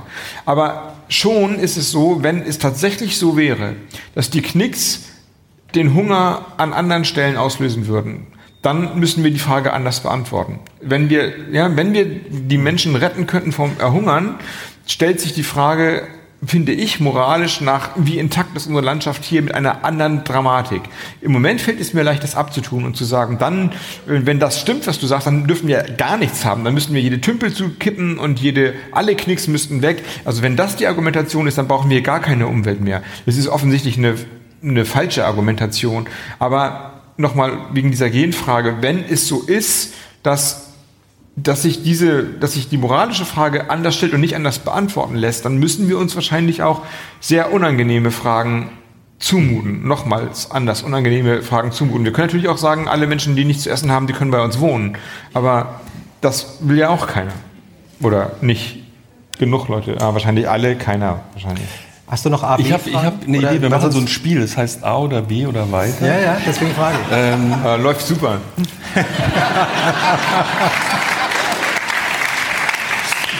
Äh, ich habe ähm, eine Frage, ich stelle jetzt nicht die Gentechnik-Frage nochmal. Was? Ich, es, War schon die es geht Frage, los, oder? nee, es geht los. Oh, sie beugen sich so nach vorne. Jetzt kommt wieder so eine. Achtsamkeit oder keine Zeit? Ah, da ich mir wünschen kann. Ja oder vielleicht? Ja, wenn ich gut bin. Captain Kirk oder Blumfeld? Was? Captain Kirk? Oder Blumfeld? Früher Blumfeld, also B. A oder B? B. Mhm. Captain Kirk oder Captain Picard? Den kenne ich gar nicht. Wer ist Wusste ich das jetzt nicht. Wir haben im bin Zug der gesagt, Zeuge. er weiß nicht, wer Captain Picard ist. Das wer? Ist der Nachfolger von Captain Kirk, der jüngere äh, Captain auf der, auf der Haben Brücke. Sie überhaupt das jemals? Nee, ich kann nur die alten Raumschiff Enterprise folgen. Also als ich zehn war vielleicht oder so. eine bessere Frage. Und nur, also Mr. Spock kenne ich, den weiß ich. Jetzt kommt, jetzt kommt was Besseres. Büchner oder Brecht? Büchner, weil er mehr drauf hat, glaube ich, Sehr literarisch. Aber Brecht hat die schöneren Liebesgedichte geschrieben. A oder B? A. A. Hughes oder Plath? Ich verstehe sie. Ted Hughes oder Sylvia Plath? Ach so. Äh, A. Schweigen im Raum, keiner weiß, wer Sylvia Plath und Ted Hughes ist, aber macht nichts. Ja, hier sind die Experten. Wer ist denn das? Also viel Zeit muss sein. Wir haben ja ein bisschen Zeit. Sagen Sie kurz. Doch, das ist, eine, das ist, das ist super. Ähm, Sylvia Plath ist ähm, eine feministische amerikanische Schriftstellerin, im Grunde die amerikanische Ikone des Feminismus, literarischen Feminismus, ähnlich wie äh, Frau Bachmann vielleicht bei uns. Und Ted Hughes ist ein englischer Dichter, der in den 70er Jahren vielleicht ähm, sowas ähnliches ist wie Dors Grünbein bei uns vielleicht, also sehr, sehr populär war, dann Poet Laureatus geworden ist, also Hofdichter, das gibt es in England noch, und bekannt ist für sehr martialische Gedichte. Also Hawk Roosting ist ein Gedicht von ihm, Kreisender Falke, und er beschreibt im Grunde den Falken im Blutrausch, und zwar ohne ethische Wertung. Und es klingt faschistisch fast. Ja, er tötet um des Tötens willen, nicht weil er hungrig ist. So ist dieses Gedicht ähm, gemacht. Und die waren ein Liebespaar. Zwei Menschen, die überhaupt nicht zusammenpassten. Und dieses Liebespaar war extrem tragisch und hat äh, jede Form von Komplikation gehabt. Er war dann sehr erfolgreich und sie nicht am Anfang. Umgekehrt, posthum, sie dann er erfolgreicher als er. Sie hatten Kinder gemeinsam, haben sich dann getrennt. Er hat sie verlassen für eine andere, wenn ich das richtig im Kopf habe. Und sie hat Selbstmord begangen. Mit den Kindern in der Wohnung. Sie hat die Tür abgeklebt, die Küchentür und den Kopf in den Gasofen gelegt. Und ähm, Ted Hughes ist dann in die Wohnung gekommen und hat die Kinder und die tote Sylvia Plath gefunden. Und hat danach, was die Ted Hughes-Geschichte angeht, nochmal geheiratet. Eine andere Frau, die nicht darüber hinweggekommen ist, dass er immer mit Sylvia Plath verbunden wurde und die den Selbstmord von Sylvia Plath imitiert hat, nämlich auch das Leben genommen hat, indem sie den Kopf in den Gasofen gesteckt hat. Und Sylvia hin wiederum äh, hat ihr, ihr, ihre Manuskripte an Ted Hughes übergeben und Ted Hughes hat einen Teil der Manuskripte, die Tagebücher, verbrannt, weil er nicht wollte, dass seine Kinder lesen, was ihre Mutter geschrieben oder über ihn geschrieben hat. Darüber streiten sich die Geister, und ist deswegen von der feministischen Literaturseite als, ähm, ja, als Mörder und als, ähm, alles hat sich vermischt, auch diese Gedichte kritisiert kann man gar nicht sagen, angefeindet worden auf Lesungen oder öffentlichen Auftritten. Das kam zu tumultartigen Skandalen.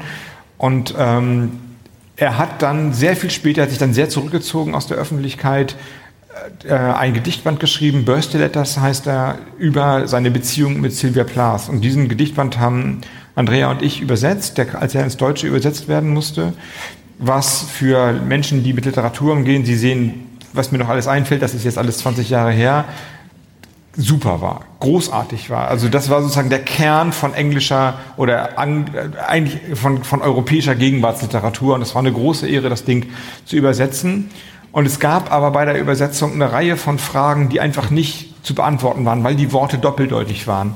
Und wir haben dann dem Verlag gesagt, wir müssen Ted Justus fragen. Wir müssen dem eine, wir müssen ein paar Fragen kann der einfach nur er beantworten. Und die haben gesagt, der antwortet nicht. Der lebt zurückgeschieden, äh, aber zurückgezogen, der ist ausgeschlossen. Ihr könnt es probieren, aber das wird nichts werden. Und wir haben dann einen ganz, also einen ganz äh, unterwürfigen Brief, aber auch sehr kurzen Brief geschrieben, weil wir dachten, der Mann will gar nicht groß, so eine Art Multiple Choice. Heißt das das oder heißt es das? Bitte ankreuzen. A oder B. A oder B. Und das hat dann 14 Tage gedauert nach Abschicken. Damals hatten wir noch einen Fax. Ja, das gibt's heute auch nicht mehr so richtig. Dann fing es an zu rattern und wir kriegten einen zehnseitigen Brief von Ted Hughes eng geschickt, wo er nicht gesagt hat A oder B, sondern gesagt, oh, liebe Robert, liebe Andrea, wie toll, dass ihr euch an mich gewandt hat. Das heißt folgendermaßen, seine ganze Liebesgeschichte mit Sylvia Plath sozusagen nochmal dargestellt. Gibt es das in Fax diesem- noch? Ja, das haben wir, wir haben einen Artikel in der Süddeutschen geschrieben, wo wir dieses Fax, Was ist das Süddeutsche? die Süddeutsche Zeitung, ach so. Sowas wie die FDP für mich. Achso. Aber es ist zehn Jahre her, wir können das nochmal noch mal machen. Ähm, und also daraus ist dann so eine Art Faxfreundschaft, ist vielleicht ein großes Wort geworden, aber wir haben noch zwei, dreimal hin und her geschrieben und wollten den dann eigentlich besuchen im Sommer oder im Herbst. Ähm, und dann hat er, dann ist er gestorben. Und er ist gestorben am, in der Nacht vom 27. auf den 28. Oktober, weil ich weiß, weil es ein Familienmitglied gibt, das auch da Geburtstag hat. Also wir haben sozusagen uns das Datum merken können. Und dieses Datum ist der Geburtstag von Sylvia Plath. Und das Buch, das wir übersetzt haben, hieß Birthday Letters, Geburtstagsbriefe und hatte die unter anderem sozusagen die, die Pointe, der, die Geburt ist der Beginn des Sterbens. So hat Ted Hughes gedacht. Man, das, das Leben ist eigentlich der Tod. Und das Versprechen, das quasi metaphysisch durchschimmert, ist, dass er Sylvia Plath im Jenseits, also das eigentliche Leben ist im Tod. Wenn der Tod das Leben ist, ist das Leben logischerweise im Umkehrschluss der Tod. Und nun stellt sich die große Frage, kann es ein Zufall sein, dass ein Schriftsteller im Jahr, wo ein Buch erscheint, an seine verstorbene Frau gewidmet das Birthday Letter, das heißt, er zufälligerweise am Geburtstag seiner Frau stirbt? Ich glaube das nicht. Es gibt schon ein anderes Beispiel. Ähm, Paul Celan, der große deutsche Lyriker, jüdischer Lyriker, seine Eltern im, im, im Holocaust ermordet worden von den Nazis, sein ganzes Werk, ein Ring um die Sprache, um die deutsche Sprache nach Auschwitz, hat am 20. April, also dem Geburtstag von Adolf Hitler, sich das Leben in der Seine genommen. Und wenn man das Werk von Paul Celan ein bisschen versteht, dann weiß man, es kann nicht anders sein, als es das war das Übersetzen seines literarischen Werks in sein Leben. Und das war klarerweise Selbstmord und wissend, dass Celan das getan hat und die literarische Interpretation zusammennehmend, und das ist nicht die offizielle Version, offiziell ist Ted einfach ähm, entschlafen nach schwerer Krankheit, aber wissend, wie viele Frauen in seinem Leben sich das Leben genommen haben und das Würstle das bedeutet, haben wir beide eine andere Interpretation, was da passiert ist. Jetzt haben wir jetzt eben gerade in diesen letzten Minuten schon den Schriftsteller praktisch hier Ja. live auf der Bühne erlebt. Der Übersetzer in diesem Fall. Äh, Übersetzer, aber sozusagen der Autor, derjenige, der sich mit Sprache auseinandersetzt. Und ich äh, habe gelesen, dass Sie immer wieder auch Deswegen haben wir übrigens, Andrea und ich, zusammen geschrieben, weil wir gewusst haben, wie schief das gehen kann, wenn man zusammen Ah, ja? lebt, aber getrennt publiziert. Und wir wollten beide gerne noch ein bisschen länger leben. aber Aber das ist Das doch, heißt ja, Was? Moment, das, Moment, Moment, jetzt, jetzt, muss ich, jetzt muss ich kurz nachfragen. Ich, wollte, ich habe eine andere Frage gehabt, die vergesse ich jetzt gerade. Ja. Ähm, das war eine bewusste Entscheidung. Ja, klar. Äh, dass also das war jetzt nicht, es war nicht eine bewusste Entscheidung, dass wir glauben, einer von uns beiden nimmt sich das Leben. Wobei, ähm, Ingrid, wie heißt die Bachmann mit Vornamen? Ingeborg. Ingeborg Bachmann und Max Frisch ist auch nicht gut ausgegangen. Aber ähm, die waren ja auch mal ein paar zwischendurch. Und mit Paul Celan war sie übrigens auch zusammen, interessanterweise alles. Aber das geht mich auch alles nichts an. Nein, die, bei uns war es die Entscheidung so, dass wir ähm, gedacht haben, wir wollen Kinder haben und wir wollen das gemeinsam machen und wir wollen die Kinder gemeinsam machen. Und wir haben beide ein Fable für Literatur und schreiben beide. Dann lass uns das doch gemeinsam probieren, damit das auch ein Lebensprojekt bleibt. Ist irgendwie ein bisschen aberwitzig, aber Bundesvorsitzender zu werden ist genauso aberwitzig. Also das hätte auch alles schiefgehen können, hat aber super geklappt und war für uns beide eine große Zeit. Wie geht es eigentlich? Wie kann man eigentlich zusammen schreiben, so dass am Ende ja ein Stil entsteht? Lesend. Wir haben tatsächlich die Bücher mündlich erstellt. Und zwar so, dass wir quasi abwechselnd geschrieben haben, uns dann aber immer dann, wenn die Kinder geschlafen haben, was nicht nur nachts war und was war, da ist viel Koffein verbraucht worden, weil die sich ja auch nie an ihre Schlafenszeiten gehalten haben, aber immer wenn man mal wach war, hat man sich dann die Texte, die man erarbeitet hat, gegenseitig vorgelesen und die dann mündlich korrigiert, so dass die Bücher dann mündlich entstanden sind letztlich. Und das eigentliche Schreiben war dann quasi Festhalten dessen, was wir ähm, geschrieben haben und so sind wir dann vier, fünf Mal rübergegangen und so sind dann, ist dann, sind dann Texte entstanden, Romane, Bücher entstanden, die zwar wir beide sind, aber letztlich durch eine dritte Autorenstimme, die wir beide nicht sind, sondern eine Mischung aus, oder eine Potenz vielleicht im besten Fall aus dem, was wir beide sind, dann geworden ist. Wie würden Sie diese dritte Stimme beschreiben? Als ähm, spartanisch oder reduziert, glaube ich, weil ich fabuliere und ähm, Andrea nicht, das Gegenteil.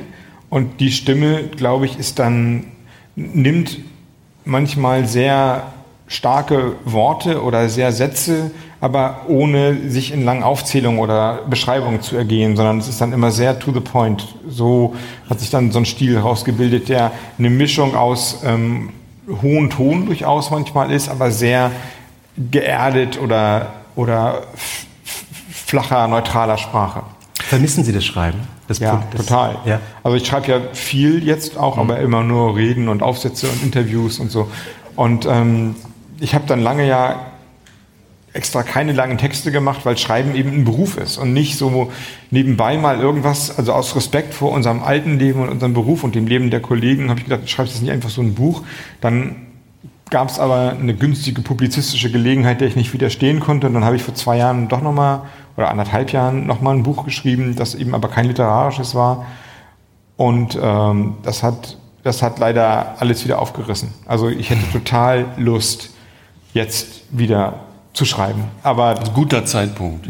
ja, Also so ein Roman. Genau, genau. Aber ich habe ich hab gehört, dass Sie tatsächlich, als Sie so ganz knapp ja nur mit ein paar Stimmen gegen Cem Özdemir äh, verloren äh, hatten, darüber nachgedacht haben und offenbar so eine Woche zumindest sehr ernsthaft, jeden Tag immer wieder neu die Frage gewägt haben, ob Sie nicht doch wieder Schriftsteller werden sollen. Nee, nachdem ich verloren hatte, nicht mehr, weil, also ich weiß nicht, ob das jetzt hier bekannt ist, es gab einen Wettlauf zwischen Cem Özdemir und mir um die Spitzenkandidatur zur Bundestagswahl 2017, der dann im Januar endete und ich habe ihn nicht gewonnen. Aber so knapp nicht, dass es auch nicht wirklich eine Niederlage war. Und in dem Moment, wo die knappe Niederlage, also knappe Niederlage da war, war eigentlich klar, dass ähm, dass jetzt irgendwas anderes passieren muss, dass ich zumindest meiner Partei in Schleswig-Holstein helfen muss bei der Landtagswahl, die dann ja unmittelbar danach kam.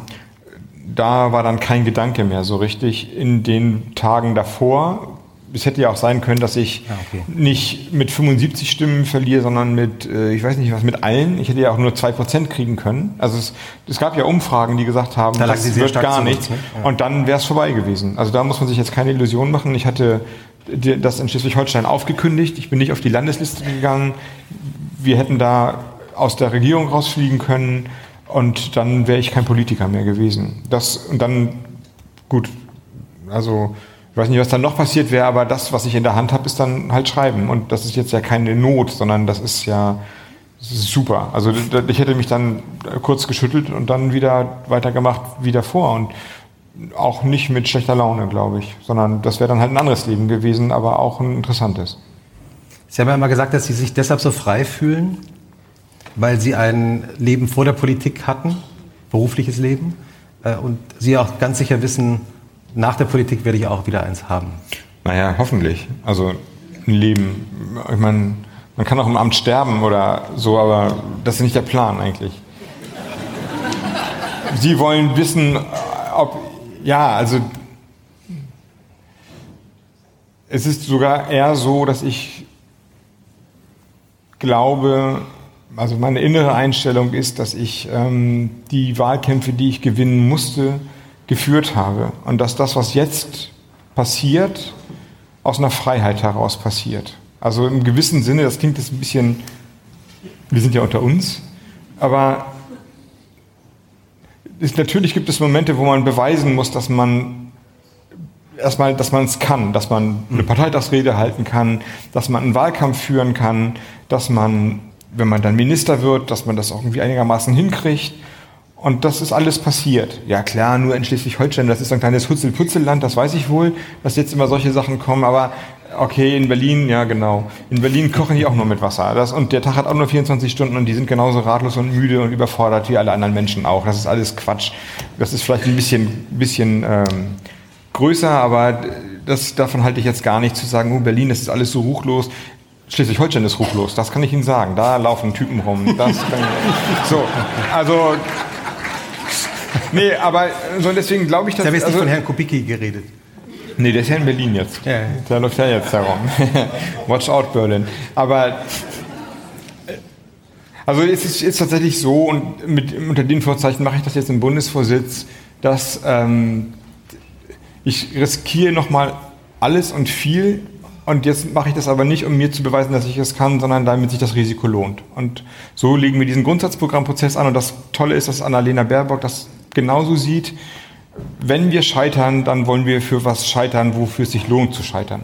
Und so. Und da ist kein, der Weg, den wir jetzt gehen werden, ist immer das, wenn es sich lohnt, das Risiko einzugehen. Und entweder führt das zu was Gutem oder es führt nicht zu was Gutem. Aber wir werden, oder ich habe jetzt nicht mehr das Gefühl, Leuten beweisen zu müssen, dass ich auch irgendwie bin oder so, sondern das ist jetzt alles durch und jetzt, und das, da glaube ich, ist, also da das jetzt in dem Bundesvorstand so ist, dass da eine wirkliche Stärke draus werden kann. Wie gesagt, die kann auch, also ich kann es überhaupt nicht ausschließen, dass ich in einem Jahr hier gefragt werde oder, oder gar nicht mehr eingeladen werde, weil ja, es ist sozusagen alles in Tränen aufgegangen. Das kann so sein, aber wir bleiben einfach sitzen, genau. Das Bier reicht für ein Jahr. Nee. Sie haben ja, Sie haben ja Wollen Sie mal sagen, wie spät es ist? Also, Es ist schon fast zehn. Es ist noch nicht 10. Kann mir einer mal zuhören, wie spät es ist? Nein. 10 vor 11, okay. Ein ähm, bisschen noch, ne? Sie haben ja, Sie haben Nee, ja, okay, ein es bisschen ruft noch. gerade jemand rein, nicht fünf vor zwölf.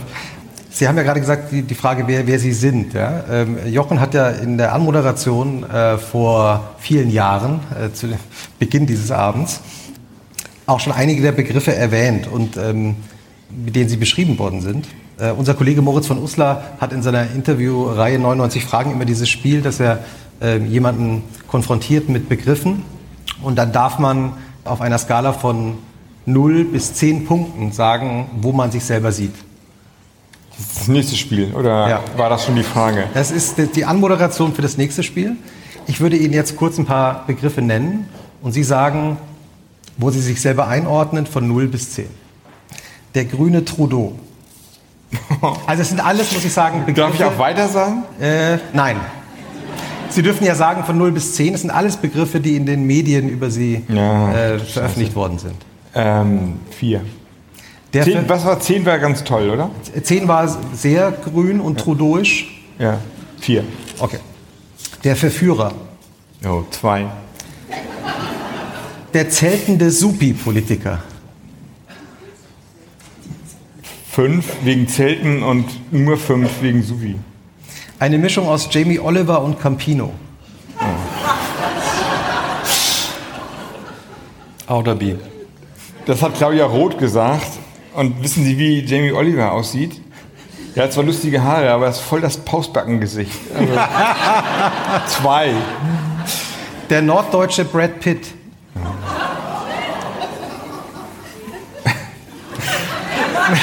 Er rechnet noch. Drei, Der neue Joschka. eins. Der grüne Prinz. Puh, Eins. Ich hasse Monarchien. Der schöne Robert. Null. Lucky Loser. Oh, acht. Und dann gibt es noch eine Beschreibung von Ihnen, die ich Ihnen auch vorlese, die Sie vielleicht kennen. Ich sehe mich ein bisschen wie die Loser-Typen in den Nick Hornby-Romanen. Genau. Ich wurde, das ist ein bisschen länger her, gefragt, ähm, auch bei so einem Spiel, welches Getränk, also welches Getränk passt zu dir? Und ich habe gesagt, also statt, da war, weiß nicht was, Champagner und äh, Kir Royal und Sex on the Beach und weiß der Geier, was man da angeboten bekommen hat. Sie kennen sich ich- gut aus bei diesen Getränken, die Sie jetzt nicht ausgewählt haben wahrscheinlich. Nee, aber ich lese darüber manchmal. Und Sex on the Beach kann man sich merken, oder? Und ich habe dann gesagt, Flasche Bier hinten in der Ecke stehen, wie diese Nick Hornby-Typen. Daraus ist dann da was draus geworden. Und das ist tatsächlich auch, also wenn damit gemeint ist, nicht was ist mein Lieblingsgetränk, sondern wie, ja, da sind wir ja schon wieder bei der Martin Schulz-Sache, wie möchte ich gerne gesehen werden, dann so normal wie möglich. Dieses, ich weiß eben nicht genau, ob ich jetzt, wenn ich das sage, dann gleich gesagt wird, oh, das ist eine Rollenbeschreibung, aber ich kann es halt nur so ehrlich sagen, wie, es, wie ich es empfinde. Insignien der Macht bedeuten mir gar nichts, wirklich gar nichts. Und ich diese ganzen Empfänge, wo man sich wichtig tut und äh, tolle Kleider und ein Smoking und Bundespresseball und so, boah, ey Leute, nicht, nicht für mich. Also dann, deswegen, deswegen fiel es mir auch so schwer, diesen Job in Schleswig-Holstein aufzugeben, weil da die Empfänge sind die Kreisbauerntage. Und da sind dann lauter Leute in, in meinem Job, ja, und, oder, oder die Fischertreffen. Und das sind dann Leute, die, die wirklich ein raues Leben führen, ein anstrengendes, anstrengendes Leben führen und Schwielen an den Händen haben und die geben überhaupt nichts darauf, welche Firma deine Schuhe produziert hat, sondern ob du mit denen gerade redest. Und das ist super. Also das, und jetzt tausche ich das ein gegen nicht Fischereitage, ein Stück weit. Und das war, ist keine leichte Entscheidung, noch immer nicht. Also da gebe ich. Haben Sie schon, seitdem Sie sich da jetzt so entschieden haben, gab es da schon Tage, wo Sie dachten, komm, wäre ich doch in Schleswig-Holstein geblieben? Es gibt Momente, also vielleicht Minuten, wo ich sage, oder wo sich das anfühlt wie, oh, hast, hast du jetzt eigentlich klar gemacht, was du jetzt hier aufgibst. Aber es sind eben nur Momente oder Minuten und auf der anderen Seite entsteht eben gerade so viel oder könnte entstehen in Berlin, nicht wegen Berlin. Also nicht, dass ich irgendwie ah, die große Hauptstadt oder so, da muss man hin, sondern weil einfach gerade was entsteht oder es fühlt sich so an, als könnte was entstehen, als ob da diese, diese Idee, die, die unausgesprochen mitschwingt, da könnte so eine, eine Art Begeisterung für unsere Republik und Gesellschaft entstehen und zwar bejahend und nicht rumnühlend und also schlecht und so, sondern wir, wir packen das jetzt, wir packen dazu und wir wir, wir entwickeln eine neue Form und Sprache und Haltung von Politik und da machen Leute mit. Das ist jedenfalls nicht ausgeschlossen, dass es passieren kann. Und insofern ist, ist das schon richtig. Ich hadere jetzt nicht mit der Entscheidung, aber ja, um 23 Uhr kann man sagen, okay, es gibt noch mal, es gibt eben auch diese Momente der Wehmut immer noch. Äh, mit wem beraten Sie sich dann in diesen Minuten oder Momenten? Gar nichts. Dann, Selbstgespräch? ja, blätter ich um und putze die Brille und mach weiter. Können wir noch kurz über Männer und Frauen sprechen? Und dann so, ne? Sie, Sie bestimmen jederzeit, wann die Katze. Ich habe jetzt den Namen vergessen und Sie hoffentlich auch. Ähm, Ja, Sie sind ja jetzt in so einer Doppelspitze und irgendwie sah ich kurz eine Parallelität. Äh, während Ihrer Schriftstellerzeit haben Sie nun natürlich mit Ihrer Frau, aber mit einer Frau zusammengearbeitet. Ich muss sagen, mit meiner könnte ich nicht mal zusammen kochen. Das geht nicht. Ja, also ich kann nichts, was wirklich, was mir wirklich wichtig ist, gemeinsam mit ihm. Ich, ich kann mir überhaupt nicht vorstellen, wie Sie zusammen Bücher geschrieben haben, aber Sie kriegen das irgendwie hin in dieser Doppelspitze. Und gibt es da eine männliche und eine weibliche Rolle oder ist das komplett Ja, Anna- aufgehoben? Wir sind im Annalena hat die 21. männliche. Jahrhundert und alles ist gut. Also wenn Sie mit, nein, also ich glaube, es, es klappt wirklich im Moment wirklich gut und nun sind wir auch zum Erfolg verdammt, weil wir ja das so hochgehoben haben. Wir haben ja ein Büro und äh, diese ganze grüne Spaltung von Flügeln versucht aufzulösen. da kommen wir jetzt gar nicht mehr von runter, glaube ich. Also jetzt müssen wir das auch durchziehen. Sie quatschen sich da so rein und Nein, es ist, es ist schon mehr. Also ähm, Sie sitzen sich wirklich gegenüber, ne? habe ich gesehen, weil Sie es getwittert haben. ja. Also wir sitzen da nicht so viel, weil wir der Beruf, den wir da jetzt gerade haben, ist nicht ein Sitzender, sondern eigentlich rennt man permanent hin und her und so. Aber ja, die Schreibtische stehen gegenüber und ab und zu treffen wir uns auch an diesen Schreibtischen und jeder tippt dann in seinem Laptop rum und macht seine Interviews und wir reden, was ganz cool ist. Und ähm, ach, ich weiß nicht, männlich und weiblich, was ähm, sagen Sie, füllen Sie das mal mit Attributen? also ich werde den Teufel tun. Aber ich soll das hier machen, oder was?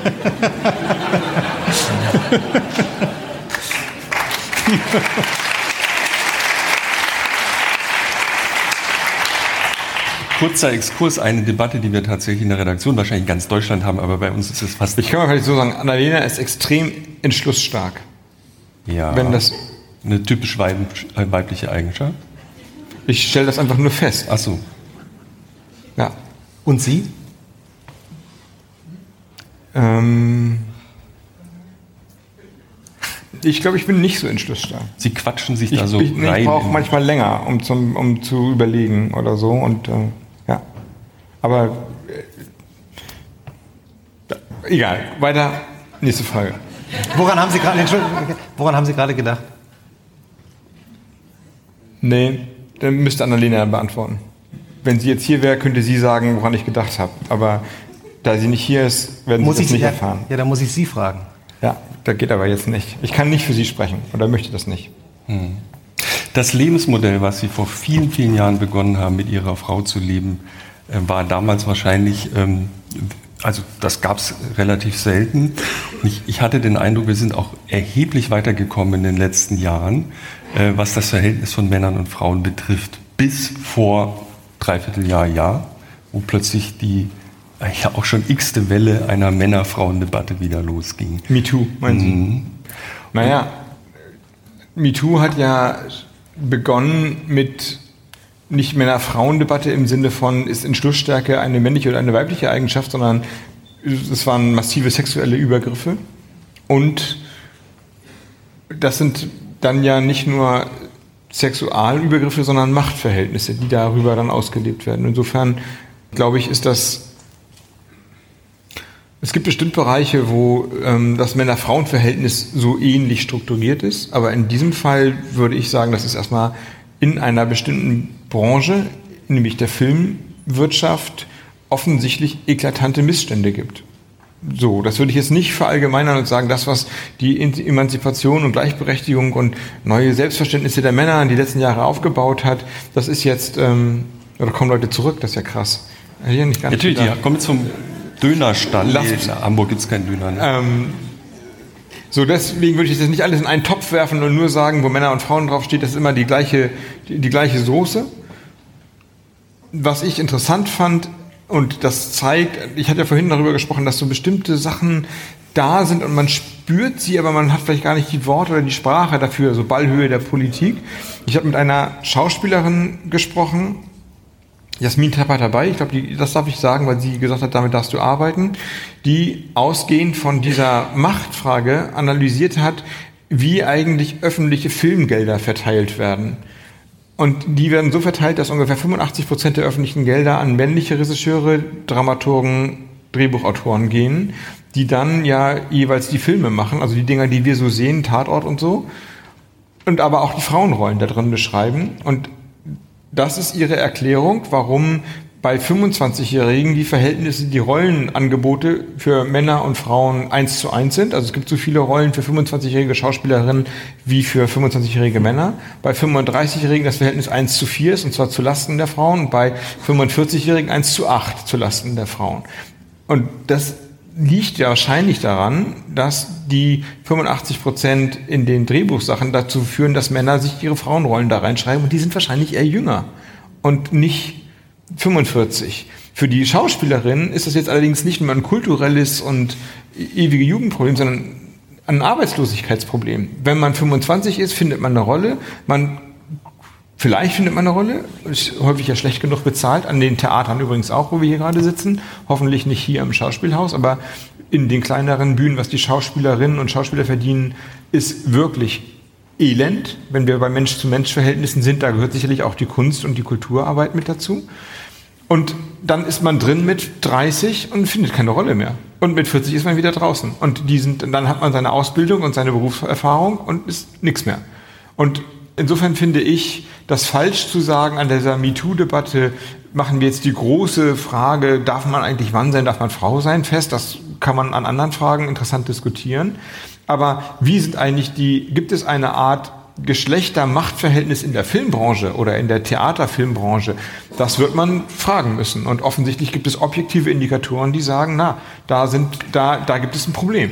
Aber und gibt's das- wenn, wir, wir werden ja immer kritisiert, die Grünen für unsere Quote, das ist irgendwie aus der Zeit gefallen und so. Ja, wenn, vielleicht, wenn man einfach sagen würde, wir achten darauf bei öffentlichen Geldern, dann kann ja die private Wirtschaft noch immer machen, was sie will, aber es sind erstmal Steuergelder, die haben wir alle bezahlt, wahrscheinlich so viele Frauen wie Männer bezahlt. Weil achten wir darauf, dass die 50 Prozent gehen an weibliche Regisseure und Dramaturgen und so weiter. Und dann werden wir mal gucken, wie sich die Machtverhältnisse ändern und wie sich die Rollenangebote ändern. Und Wären da Sie würde dafür- man wahrscheinlich. dafür- wären Sie dafür? ja, na Logo wäre ich dafür. Ja klar. So, und der, der interessante Punkt ist, glaube ich, dass ich nehme an, dass die Jasmin total dabei ist, so alt wie ich ungefähr, ein bisschen älter, glaube ich sogar, oder wie wir. Und die hat, die So hat, ja, die hat eine reiche Schauspielerinnenkarriere hinter sich und hat jetzt, und sie gehört sicherlich zu denjenigen, die jetzt noch eine Rolle findet, und wahrscheinlich muss sie sich über die eine Rolle mit Katja Riemann auseinandersetzen und viele andere gibt es auch gar nicht mehr, die da reinkommen. Ja, weil die alle schon alle arbeitslos geworden sind, die Schauspielerin. Aber sie hat es nicht gemerkt. Die hat 30 Jahre in diesem System gearbeitet und gemerkt, irgendwas stimmt da nicht. Wieso finde ich denn keine Rolle oder ist das bei Frauen so schwer? Aber darüber nachzudenken, was die Ursache sein kann, das ist ihr erst jetzt aufgefallen. Und das ist eigentlich, das ist ein ganz gutes Beispiel dafür, worüber ich rede, wenn ich das sage. Es gibt so ein Gefühl, dass irgendwas nicht fair zugeht. Und fair ist ein anderes Wort als wir müssen alle das gleiche verdienen oder Gerechtigkeit, diesen sperrigen Begriff zu nehmen. Aber dass irgendwas nicht fair ist. Und dann denkt man drüber nach und findet, findet vielleicht Antworten. Und das, das, glaube ich, kann man ganz gut übersetzen als ein Beispiel dafür, was eigentlich gerade ansteht. Diese mangelnde Fairness zu analysieren und in neue politische Antworten geben. Das können dann vergleichsweise einfach zu lösende sein, wie vielleicht eine Frauenquote bei öffentlichen Geldern für Film. Und vielleicht sind es auch komplizierte Formen wie, wie groß muss eigentlich Facebook sein oder darf eigentlich Facebook sein und wie gehen wir mit digitaler Steuerhinterziehung um und so weiter. Aber erstmal die Frage zulassen oder darauf kommen, was eigentlich los ist, das ist doch das, was eigentlich notwendig ist. Aber Sie wollten mich zu Männern und Frauen fragen. Stimmt, Die stimmt. Filmbranche ist ein gutes Beispiel, weil es sozusagen ein, eines ist, das sehr weit weg von den meisten, also die meisten von uns sind keine Schauspieler oder Regisseure, aber äh, viele tun auch so, als wäre das der einzige Bereich, in dem, also es ist auch ein besonderer Bereich, ganz offensichtlich, aber wie ist denn das in der Politik? Sind da außerhalb der Grünen, sage ich mal, sind da Männer und Frauen, haben die die gleiche Macht? Nein, nicht im Innenministerium. Das habe ich gelesen. Deutschen. Nein, das ist, und das ist jetzt, also das kann ich jetzt gar nicht ähm, so grundsätzlich und ähm, feuilletonistisch beantworten. Die neue große Koalition hat unfassbar viele neue Stellen geschaffen. Äh, wirklich krass. Wir sind ja immer noch in defizitären Haushalten und so weiter. Und die sind alle an Männer gegangen. Alle vielleicht nicht, aber extrem viele. Das ist gerade nachgefragt worden. Und, das, und die in, der Fraktion, in den Fraktionen ist das so, ähm, dass die Verhältnisse im Deutschen Bundestag überhaupt nicht mehr, also da waren wir schon mal weiter. Und da, äh, ähm, ich finde das falsch zu sagen, das ist diese gefühlige Debatte und so, sondern das, das sind, ähm, letztlich geht es um Macht und Einfluss und ich, äh, also wenn es mal eine Zeit gab, wo die Quote helfen würde, dann im deutschen Innenministerium jetzt und in der CSU und und so also das Stimmt es eigentlich, ich habe noch eine sehr unpolitische Frage zum Thema Männer und Frauen. Stimmt es eigentlich, dass Sie bei, manchmal bei Konzerten von Ihrer Frau äh, schon gestagedived haben? äh, Also, dass das Sie stimmt halb. Publikum, Es gibt Publikum eine, von der Bühne aus Ja. ins Publikum gesprungen Ja, sind. das stimmt halb. Äh, Wir hatten mal eine Wahlkampfveranstaltung, wo die Band meiner Frau gespielt hat. Insofern war meine Frau im Raum. Aber danach hatten wir eine standen wir so auf der Bühne rum. Ich hatte schon mal eine Rede gehalten und so weiter, so ähnlich wie jetzt hier. Und die Stimmung war übermütig und ausgelassen und es war ein guter Abend. Und dann habe ich gesagt, ich wollte schon immer mal was machen. Kommt mal hier, ihr müsst jetzt alle mal aufstehen. Und dann bin ich so reingesprungen ins Publikum, wie so Bon John Jovi oder sowas. Das war geil, war cool. Jetzt einige sind etwas nervös bei, geworden, als sie hier im Publikum, als sie davon erzählt haben. Weil jetzt könnte nämlich Musik kommen. Ja. Ähm, es gibt eine Tradition, dieser Podcast, der noch gar nicht veröffentlicht ist, also wir starten diese Serie erst ähm, demnächst. Das ist schon die zweite Aufnahme, die wir machen. Die erste hatten wir mit Nina Hoss gemacht in Berlin, einer Schauspielerin, der bekanntesten deutschen Schauspielerin. Und irgendwie kamen wir dazu, mit ihr was zu singen, aus, aus biografischen Gründen. Und Christoph meinte dann irgendwann, wie wäre es, wenn wir jedes Mal singen? Es ist unendlich peinlich, weil wir singen mit. Und Sie können- singen oder ich muss singen? Sie auch. Oh nee, ne? Wollen wir die, die Katze Und füttern? dann, hm? ja, jederzeit. Soll ich Ihnen noch sagen, welches Lied es gewesen Ja. wäre? Ihre Kinder gehen doch auf, oder gingen, Entschuldigung, gingen auf eine dänische Schule, richtig? Ja. Sie können ziemlich gut Dänisch. Boah, fließend, aber falsch, würde ich sagen. Also es gibt ein Lied, ich habe Dänen gefragt, was, so, kann, sollen jeder, Dänisch singen? was kann jeder Däne singen? Also jedes dänische Kind, da habe ich gesagt, Lille Peter Edderkopf. Ja. Kennen Sie? Ja, Können Sie singen? Wir würden mitsingen. Wir, wir haben das YouTube-Video 800 Mal angeguckt. Und äh, können, können Karaoke, schon wieder die dänisches Melodie. Karaoke. Wer kann das hier? Kann, kennt jemand das Lied? Lille Peter Ellerkopf. Lille Peter, keine. Das heißt, Keine hier. wir Ellerkopf. sind doch hier in Nord. Eller, Okay, dann singen das wir heißt drei. nicht, es heißt Ellerkopf. Da geht's das schon dänische los. D wird äh, Wie geht nochmal die Melodie? Ich weiß nicht, also, wie geht nochmal die Melodie? Sie, Sie wollen, Sie- wollen Sie einmal ansummen? Sie- Sie dann summen an. wir ein. sind, äh, ich bin mir nicht sicher, ob ich das will. Sie können jederzeit das Katzenfutter vorziehen. Sonst singen wir jetzt mal los. Ja? Haben Sie den Text hier? Hier der Lille Peter Edderkopf. Ja. Kennen Sie den Text nicht? Krault ab im Muren, so Solen oder so. Aber wir fangen nochmal an. Also nochmal von Ah, vorne. ah, okay. ja. hier, ist der, hier ist der Text. Ja. Ja, nochmal. Dann. Lille Peter Edderkopf krabbelt auf der Muren, rein in den Kommos, Lille Peter weg. So kommt Solen, Törl Peters Kopf, Lille Peter Edderkopf krabbelt auf der Ob.